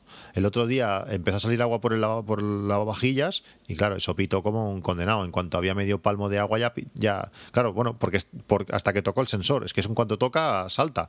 No te llegan notificaciones, puedes hacer que las luces de toda la casa se pongan en azul, eh, lo que quieras, lo que se te ocurra. Eh, claro, eso te da una seguridad increíble. A 70 80 euros el de Fíbaro, pues pones uno y gracias, pero con estos puedes tirar uno en cada sitio. Sí, sí, eh, baños, cocina, electrodomésticos. Claro, cualquier sitio que haya posibilidad de, que haya un derrame, pues metes un sensor de estos de cara y, listo. Además son pequeñísimos, son preciosos. Es como, no sé, una moneda de, de dos euros, quizás un pelín más. son súper pequeños. Tres patitas de metal por abajo y eso... Eh, eh, sí que el de Fíbaro, por ejemplo, pita. Tiene una alarma interna que pita. Eh, pero y este no. Pero bueno, realmente por ese precio ya, está bien que pite solo el iPhone. Bueno, pues para eso lo quieres, ¿no? Sí. En realidad. Luego otra, otra, otra categoría serían los sensores de temperatura, como hemos comentado. De estos hay de diferentes marcas. EVE tiene, tiene el suyo por unos 60 o 70 euros. El Netatmo, por ejemplo, eh, también tiene una estación propia. La, estación meteorológica, por ejemplo, no es compatible con, con HomeKit, pero tienen una que es un Netatmo control de, calidad del aire, que vale unos, unos 100 euros. Pues el sensor de temperatura de Acara eh, tiene un precio de 7,65. Madre mía. Claro, eso es un precio que está bien. Pero muy bien. Quiero decir, son cosas que se pueden comprar fácilmente. Claro, ahora me da miedo preguntárselo a, Siri que me diga qué temperatura está el balcón, visto lo visto, pero si quieres podemos probarlo. Inténtalo, no pasa nada. Venga, va. Sobre todo hay que estar con alegría y. La vida en directo. Oye, Siri, ¿qué temperatura hay en el balcón? No sé qué le pasa hoy al Apple Watch, que no, que no quiere. Vamos a hacerlo con el iPhone, va. A ver si quiere. Oye, Siri, ¿qué temperatura hay en el balcón? La temperatura del balcón de tu casa es de 14 grados Celsius. Bueno, no sé si, si se ha oído que son 14 grados Celsius. ¿Lo has podido oír, Pedro? Le, he escuchado responder, pero no, no el contenido. Pero sí, sí. Pues bueno, yo tengo pegado uno en la ventana de sí. por fuera, que está en el cristal, entonces es la temperatura de la calle. En mi casa, por ejemplo, hay doble ventana Aparte de doble cristal, tengo doble ventana. Pues tengo puesto uno en medio, entre, entre ventana y ventana, y hay una diferencia Sí. interesante. Oye, Siri, ¿qué temperatura hay en el comedor? La temperatura del comedor de tu casa es de 18 grados Celsius. La otra era de 14, estas son de 18, por tanto, 18. la primera ventana pues eh, salva 4 grados y claro, dentro del comedor pues habrá los 21 o 22, o sea, realmente se nota. Pues claro, te permite tener eh, sensores de temperatura en todos sitios, mm, donde quieras, en el lavabo, la habitación del niño, el no sé qué, y todo es consultable desde Siri. Todo esto también es, es hace- eh, poder lanzar cualquier tipo de acción. Bueno, puedes hacer lo que se te ocurra. Es que realmente tú tienes los, los sensores y luego si algún día se te ocurre algo que hacer con ellos, lo haces. Y si no, pues bueno, es información, eh, pues no sé, lanzar la calefacción o lo que quieras. Cualquier cosa de esta eh, lo hace a un precio de ni 8 euros por, por sensor de temperatura. No, realmente los precios son súper competitivos. No está claro, es que esto se lo van a cargar todo. Estamos hablando de traer desde, claro, traer desde China, comprar en Gearbest, esto todavía en tienda española no es posible encontrarlo. No, eh, hoy por hoy aún no. Bueno, llegará como ha llegado Xiaomi, a comerse el mercado. Sí, esto al final es paciencia, así que tardan, bueno, no, no tardan mucho, ¿eh? últimamente 20-25 días y, y- y los tienes. Y luego por último, el último sensor que tiene, que tiene hoy por hoy eh, a cara es el sensor de, de vibración. Esto es, es, bueno, en mi caso, por ejemplo, lo, lo utilizo para. Lo, lo- lo tengo pegado, es que son tan pequeñitos y van todos eh, con, con pegamento de este 3M. Se queda pegado donde lo pongas y no, no se mueve más. Y, y cuando lo intentas sacar, se saca la, la batería. Así puedes cambiar la batería sin perder la posición de donde está enganchado. Está muy bien, están muy bien pensados. Pues este sensor de vibración lo puedes utilizar para un montón de cosas, pero yo lo tengo puesto en el telefonillo del, de- del timbre de la calle. Cuando viene el repartidor de turno y toca, la vibración de la vibración de- del timbre me lo hace saltar. Entonces sé si han Ostras, llamado, qué si han llamado o no han llamado. Hay gente que hay un grupo por ahí de Telegram que la gente lo coloca debajo de la cama para ver si la mujer se mueve mucho al dormir o si está sola o no, estas cosas. También lo puedes poner en Madre mía, cómo Sí. está la peña, ¿no? hay gente para todo, hay gente para todo. Eh, gente que lo si pone. tienes que colocarle un sensor a tu esposa o a tu esposo debajo de la cama, eh, pues igual deberías de ir comprando ya, o sea, en lugar de comprar sensores, gastártelo en un abogado, ¿o qué? Bueno, igual tiene mucha tos y es para ir a buscarle aspirinas, yo qué sé. Bueno, respeto, ¿eh? Respeto. Quiero decir, aquí cada uno Sí, sí, en su casa. Por supuesto. Pero bueno, son, son ideas. Puedes poner en un jarrón a ver si te lo han tocado o en un cajón donde tengas algo guardado que te interesa. Pues ir- en cuanto se mueve mínimamente ese, ese sensor eh, de vibración, eh, actúa. Eh, hace la orden que le hayas puesto. Enciende luces o lo que sea. Como el sensor es a cara, eh, con su propia aplicación puedes hacer reglas propias eh, y, saltar una alarma. O sea, eso empieza a pitar como, tiene mucha fuerza el, altavoz ese. Directamente con HomeKit no puedes. Entonces tú no puedes hacer, por ejemplo, que al abrir con tu sensor de puerta Cogeek salte la alarma del hub a cara, pero si los sensores son a cara, sí. Eso aún falta alguna, alguna actualización que haga compatible la sirena con HomeKit directamente. Ujú. Lo que sí veo, Cristian, es que eh, la agrupación de aplicaciones que tengo yo ahora en la, en la primera mm, página, digamos, del, del iPhone, que le llamo Domo, esa se va a ir llenando de cosas, ¿no? Es decir, no basta con que yo tenga Alexa, no basta con que yo tenga HomeKit, ya tengo G-Lite, ya tengo la de las eh, bombillas Philips, eso se va a ir llenando de cosas, ¿no? No, no vamos a obtener toda la chicha, todo el jugo de una de una hardware si no tenemos la aplicación la mayor parte de las veces. Aplicación Bueno, de la marca, quiero decir. Depende. Yo en mi caso tengo eh, 9 y 6, bueno, tengo unas 15 o 16 aplicaciones eh, en la parte de, de domótica, pero realmente imprescindibles hay cuatro o cinco como mucho. Está la de Acara, porque aún hace cosas que, que- que no ha traspasado a HomeKit, pero me la podría saltar perfectamente. La propia de HomeKit, la de EVE, que realmente te permite programar, como ya he dicho cuatro o cinco veces hoy, que te permite hacer cosas más avanzadas, disparadores más avanzados, y las de Hue. Las demás, pues sobrantes. Eh, por ejemplo, la, de Fibaro la tengo, porque como tengo el sensor de Fibaro la tengo, pero la abrí, la abrí el día que la instalé para ver cómo era, y ya está. Em, realmente, como todo lo traspasa HomeKit, pues con cualquier aplicación de HomeKit lees todas las, las, mm, las escenas, los accesorios y ya está. No te hace falta utilizar la aplicación eh, específica. Bueno, interesante. No sé, me vas a dejar con un montón de deberes, ¿eh? Bueno, yo creo que lo más, lo más importante aquí es que tener claro qué quieres llegar a hacer, ya no ya sin entrar en persianas que suben y bajan solas porque eh, hoy por hoy no hay un, fabricante que sea que sea el bueno y que sea bien compatible con, con HomeKit eh, y además que requiere pues eso eh, toquetear cables y más cosas. Luego otra opción también es por ejemplo mantener tu instalación, eh, no tener, no poner enchufes, no poner bombillas, no poner, eh, bueno, enchufes no, perdón, no poner interruptores, no poner bombillas. Y Fíbaro tiene una, un accesorio que se coloca detrás del interruptor de tu casa, de tu, bueno, los interruptores normales, que lo que convierte todo el sistema en inteligente. Eh, de alguna manera, él sabe si el interruptor está pulsado o no, Mm. y según eso él es capaz de eh, jugar con la bombilla. La cosa funciona. Tú cuando tienes una bombilla normal, lo que, es, eh, lo que estás eh, jugando con el interruptor, estás tocando o destocando un cable.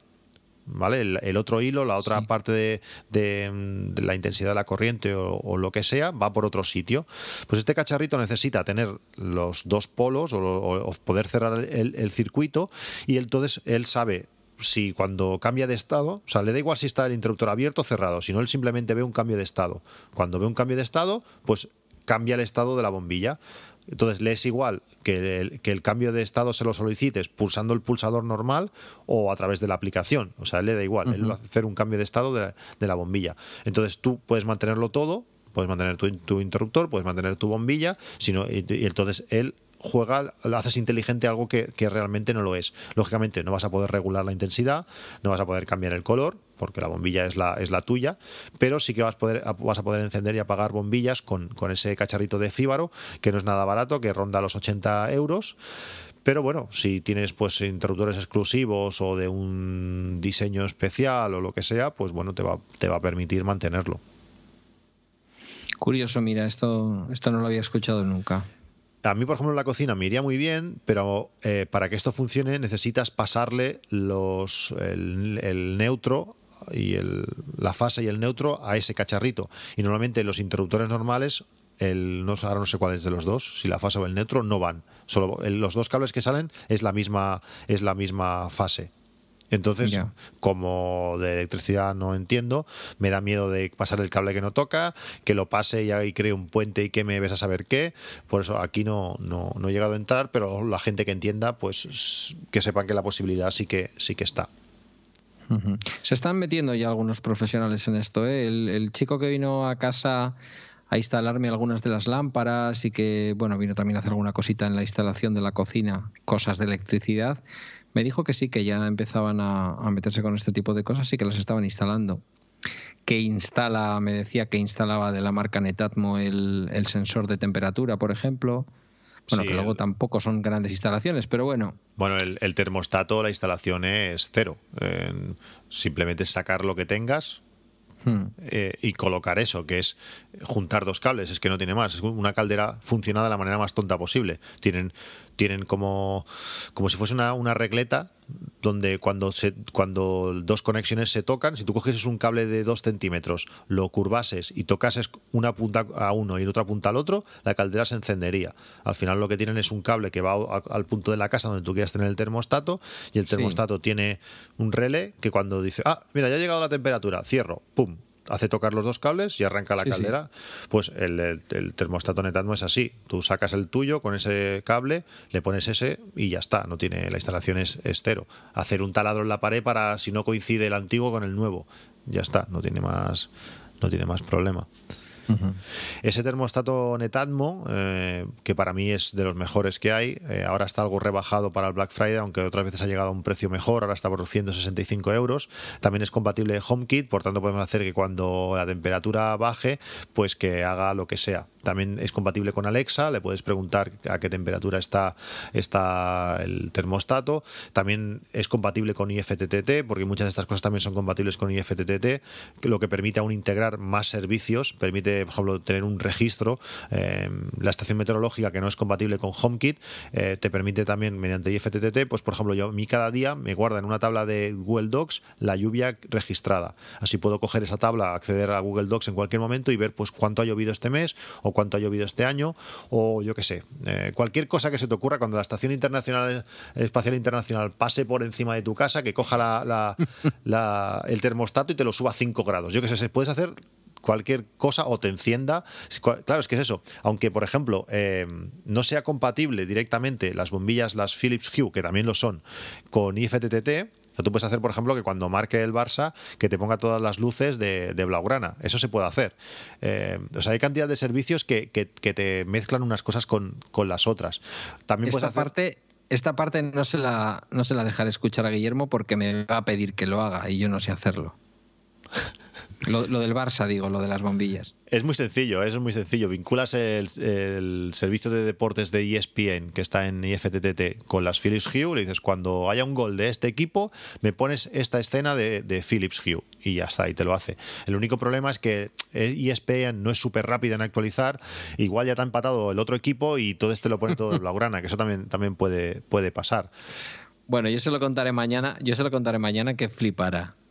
Sí, realmente IFTT integra cosas muy locas. Y luego, eh, servicios, como te decía, servicios que, por ejemplo, eh, tú tienes una bombilla de Cogeek, es que no, no sé si Cogeek también es compatible con IFTT, porque cada vez más, más, más marcas se, suman. Pero bueno, si tú tienes algo que no es compatible directamente con, con, con tú puedes hacer que otra cosa te active esa segunda cosa. No sé si me explico. Tú puedes hacer. Yo, por ejemplo, tengo hecho lo que le llamo un super eh, botón. ¿Vale? Esto es un. Tú puedes hacer. Yo entro a casa y tengo. Yo en, la entrada de casa tengo un botón, como te he comentado antes, que me apaga todas las luces de casa, que así me aseguro que, están todas apagadas cuando me voy. Pero yo cuando entro de madrugada, de trabajar a las 6 de la mañana, si pulso ese botón dos veces, eh, cojo las bombillas de, de, de, la entrada y me las pone a una intensidad en concreto. No hace falta ni que estén encendidas. Tú le dices, mira, me las pones a un 30% apagada. ¿Vale? Pues ya todas las bombillas de la casa saben que estoy entrando de madrugada. Y entonces actúan todas diferente. No sé si me estoy explicando. ¿Vale? O sea, todas las bombillas de casa funcionan de una manera, ¿vale? Excepto que la intensidad de la tal bombilla de, de la entrada esté al 23%. Si esa bombilla está al 23%, significa que yo estoy entrando de madrugada, entonces ya no tienen que actuar de esa manera, sino que actúan de otra. Entonces yo, por ejemplo, ya cuando voy al pasillo, el pasillo ya, no se enciende, porque yo ya veo con el móvil, así mis hijos no se despiertan seguro. Eh, la del lavabo hace otra cosa. Es decir, tú puedes crear eso, que con un botón cambies la actitud de todas las otras cosas de, casa. O sea, puedes llegar a cosas súper locas, ¿eh? O sea, hay gente que hace, que hace, al final se, le tienen que ocurrir, porque es muy sencillo. O sea, tú poner creaciones. Por ejemplo, la programación que te he explicado antes de, de la habitación de mi hija, me senté con ella y mira, ven, ven, Ana, ven, que te voy a explicar vamos a hacerlo entre los dos. Y ella, con seis años, con mi ayuda, por supuesto, eh, lo hicimos y ella programó su botón y le decía, mira, si a ti se te ocurre cualquier cosa, si tú quieres que pulsando tres veces se encienda, se te ponga toda tu habitación de color rosa, lo hacemos. Si quieres, o sea, todo puedes hacer lo que, lo que a ti se te ocurra. Mi hijo, por ejemplo, que tiene nueve, pues también programó la, habitación, pero él ya en el colegio hace robótica y ya casi lo sacaba él. Yo simplemente, pues bueno, tenía que explicar exactamente en esa aplicación qué botón era el que tenía que, que darle, pero la programación la sacó él.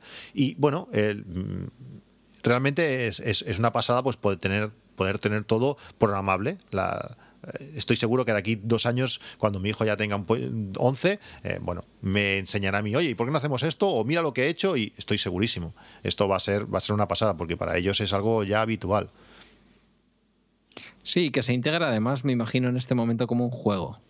Sí, te acostumbras súper rápido. Eh, el tema de luces es impresionante. Mi mujer, por ejemplo, era muy reacia a, esto y ahora lo utiliza continuamente. Eh, es genial. Es que es muy cómodo. Te sientas, venga, chicos, a dormir. Eh, hay un ambiente que es eh, a dormir. Pues cuando es a dormir, pues ya les ponen su, la luz de su cuarto a una intensidad baja, con luz cálida, eh, baja las luces de, bueno, apaga la luz del comedor y solo pone la luz ambiente. O sea, es, es, muy sencillo y como todo está así, porque si tienes cosas que no lo son, pues bueno, oh, ahora me he dejado aquella luz y me tengo que levantar y se rompe todo. Pero como ya todo funciona, todo fluye, te acostumbras y es súper cómodo. El día que algo no va, que de momento no ha pasado, mm, te, tienes que quedar, ostras, ¿y ahora, ahora qué pasa? En mi caso debe ser más sencillo. Yo al final vivo solo una semana, luego con Guillermo otra semana y aquí prácticamente no, no entra nadie más. Entonces, bueno, no sé, ya te iré preguntando, te daré la brasa. Sí, a mí esto, a mí esto me, me, gusta mucho. También pasa luego cuando te acostumbras a estas cosas que vas a, la, a, a casa de otros, entras en el lavabo y dices, ostras, aquí no se enciende solo la luz en el lavabo, ¿qué pasa? Luego hay, hay, ay, hay, ay, hay, reglas, pensar reglas que funcionen en todos los casos no es fácil. Porque dices, mira, por ejemplo, eh, bueno, tú vas al lavabo y en un minuto tienes luz más que de sobra, pero cuando te vas a duchar, ahí ya, claro, te estás duchando, se te apaga la luz, no es lo mejor. Sí que si tienes Alexa, por ejemplo, en el, en el, en el lavabo, como es el caso que, con el Sonos, que le dices, oye, Alexa, enciéndame la luz, se enciende, por ejemplo, pero luego tengo un botón puesto en el lavabo que si tú ese botón lo pulsas, se salta la programación de, de del tiempo del minuto. y entonces ya no se apaga, que la manera es muy sencilla. De la misma manera del super botón ese de la entrada, él cuando, cuando tú te detecta, la, la luz la enciende al, al, al 100%. Cuando tú pulsas ese botón de, de, querer mantener la luz, te la baja al 99. Entonces él solamente apaga la luz cuando acaba el minuto si la luz está al 100%. Si está al 99 significa que tú has pulsado aquel botón y ya no la apaga. ¿Vale? Hay que buscar... ¿Se ha entendido? Sí, sí. Pues es eso, es, es buscar fórmulas eh, y bueno, y luego súper divertido. A, a, a, mí, me, a mí me, me encanta eh, programar, ya lo he comentado muchas veces, y bueno, las posibilidades que, que, da esto es, está genial. Y si tuviese un jardín, si tuviese estas cosas, bueno, ya ni te explico las cosas que se, que se podrían llegar a hacer. O simular presencia también está bien, Ay. el tema de luces. Sí, hombre, eso es importante, sobre todo cuando no estás en casa. La simulación de presencia hoy forma parte de forma parte de la manera de defenderte de, de, los amigos de lo ajeno, está claro. Pues yo te seguiré consultando lo que te digo, compañero. Muy bien, pues aquí, aquí estaremos. Eh, a cara, como digo, va sacando cada vez más sensores. Eh, en cada actualización eh, incluyen nuevas nuevas cosas.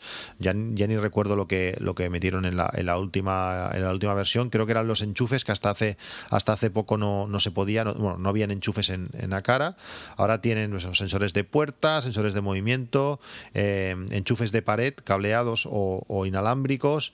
Eh, tienen un motor para, para abrir y cerrar las cortinas que no que no las persianas tienen varios switches, eh, una bombilla y tienen un, cubo que es algo muy curioso, no sé si lo has visto en, algún sitio, es como, bueno, sí, como, como un dado, pero un poco más grande, que si por ejemplo lo giras, pues eh, salta una acción, si lo tiras, hace otra, si lo rotas eh, 360 grados, es otra, es un pequeño como, bueno, lo puedes utilizar de interruptor, lo dejas al lado del sofá y cuando juegas con él, pues hará una, enciende una luz o otra bueno, hay... Esto yo creo que te lo he escuchado a ti. ¿Puede, puede que Xiaomi tenga algo parecido? Sí, es, es, el mismo, es el mismo, es el mismo. El fabricante al final es el mismo. Acara fabrica para Xiaomi y, y ahora mm. ha sacado pues la versión, por decirlo así, independiente eh, con, con, HomeKit. Es, es, el mismo cubo. Uh -huh. Es curioso, curioso como poco, sí. Pues... Bueno, toda una lección. Bueno, las posibilidades, yo, yo al final eh, no es, es si, si, HomeKit o Alexa, sino yo creo que la gracia de esto es eh, juntarlo.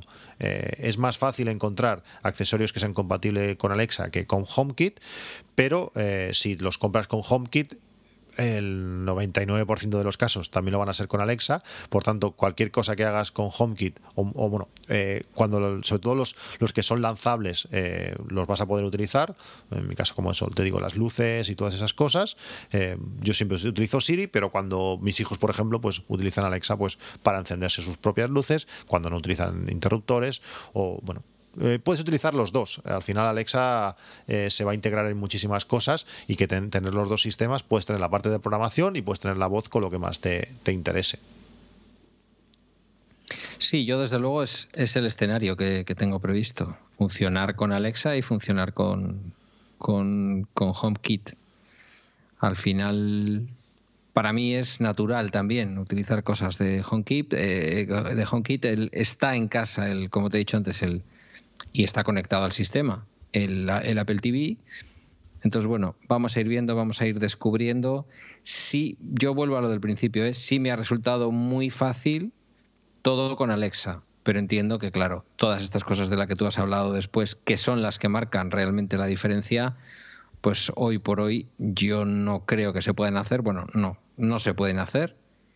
Y claro, pues al final tener este tipo de reglas supone un pequeñito esfuerzo, supongo también, de pensar o de, o de estar también en comunidades, escucharte a ti, en fin, estar un poco despierto y pendiente de este, de este tipo de soluciones, ¿no? Sí, porque muchas veces es saber que existen. Yo, por ejemplo, la, la regla esta del, del, lavabo, de que se apagara solo o no, eh, ostras, no sabía cómo hacerlo, porque en programación hay mil maneras, pero claro, eh, al final necesitas variables, una variable eh, que te diga pues si has pulsado o no, y al final pues puedes jugar con la intensidad y la intensidad te hace de variable él siempre se enciende al 100, en cuanto cambia de eso, eh, algo ha pasado, pues ya no, ya no la apagues.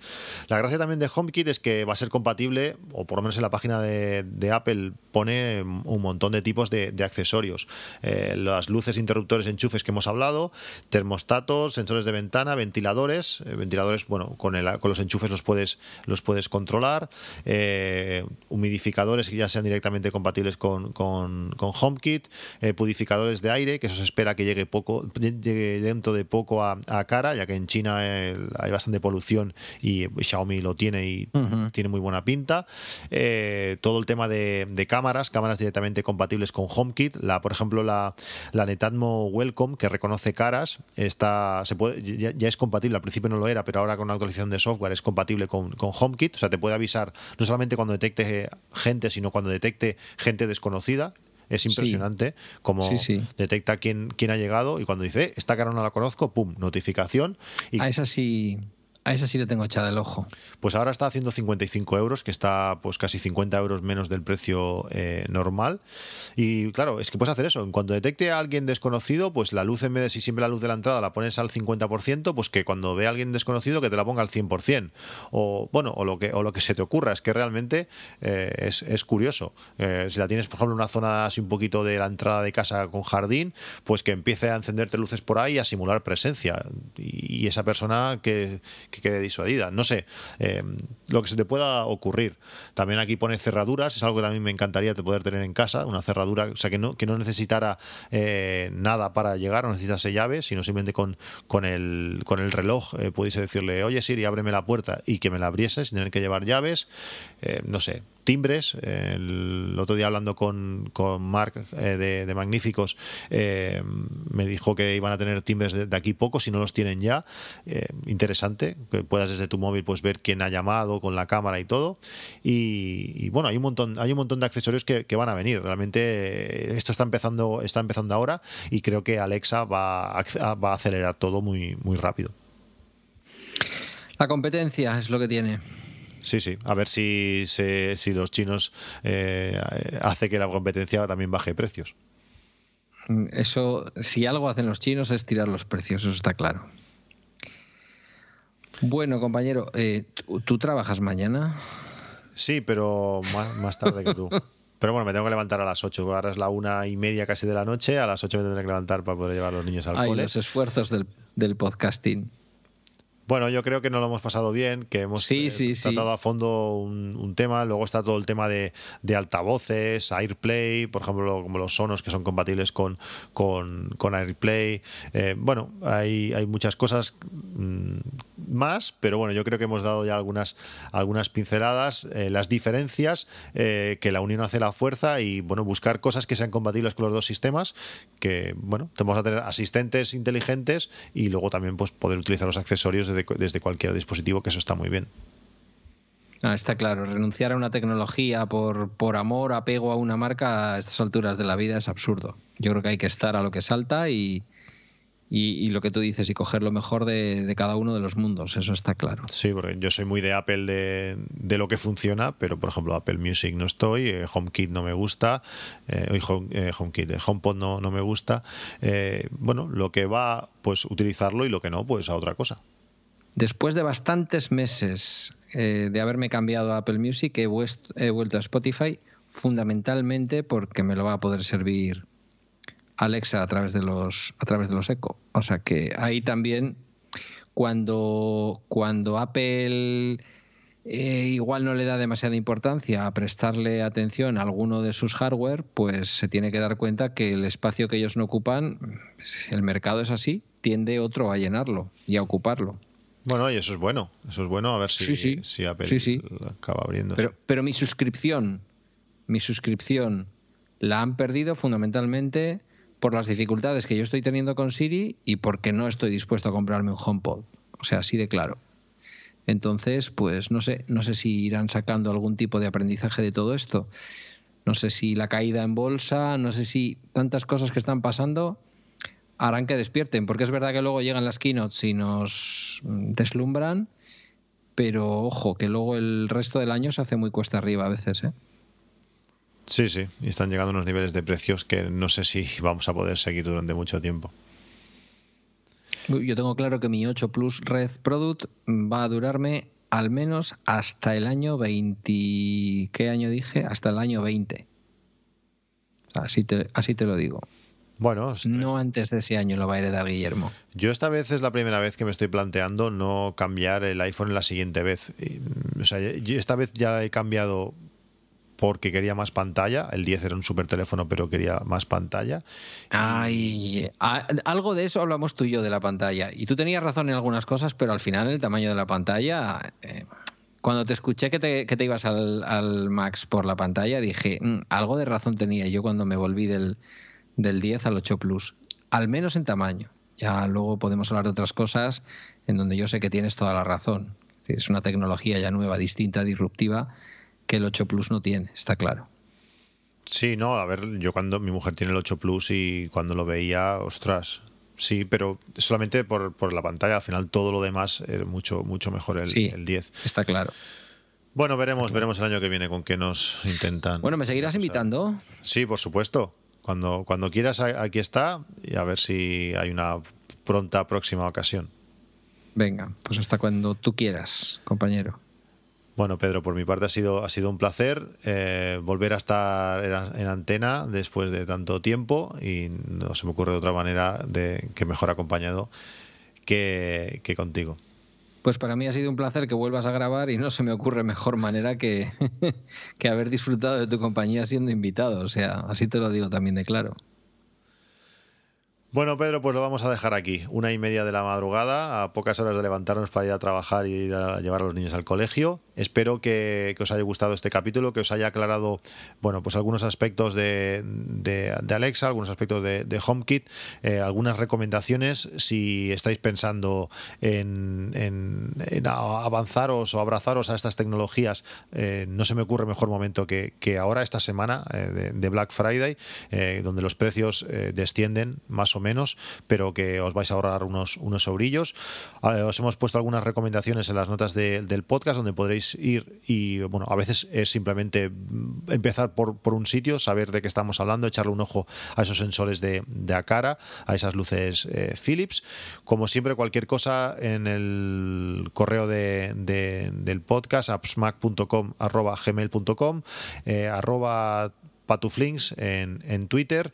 A Pedro lo podéis encontrar siempre como el ojo que ves. Sí, por dos partes. Por Telegram, por Twitter. Y Sin bueno, problemas. Ha sido, ha sido un placer volver a, a grabar y nos vemos en un, esperemos que en un próximo episodio.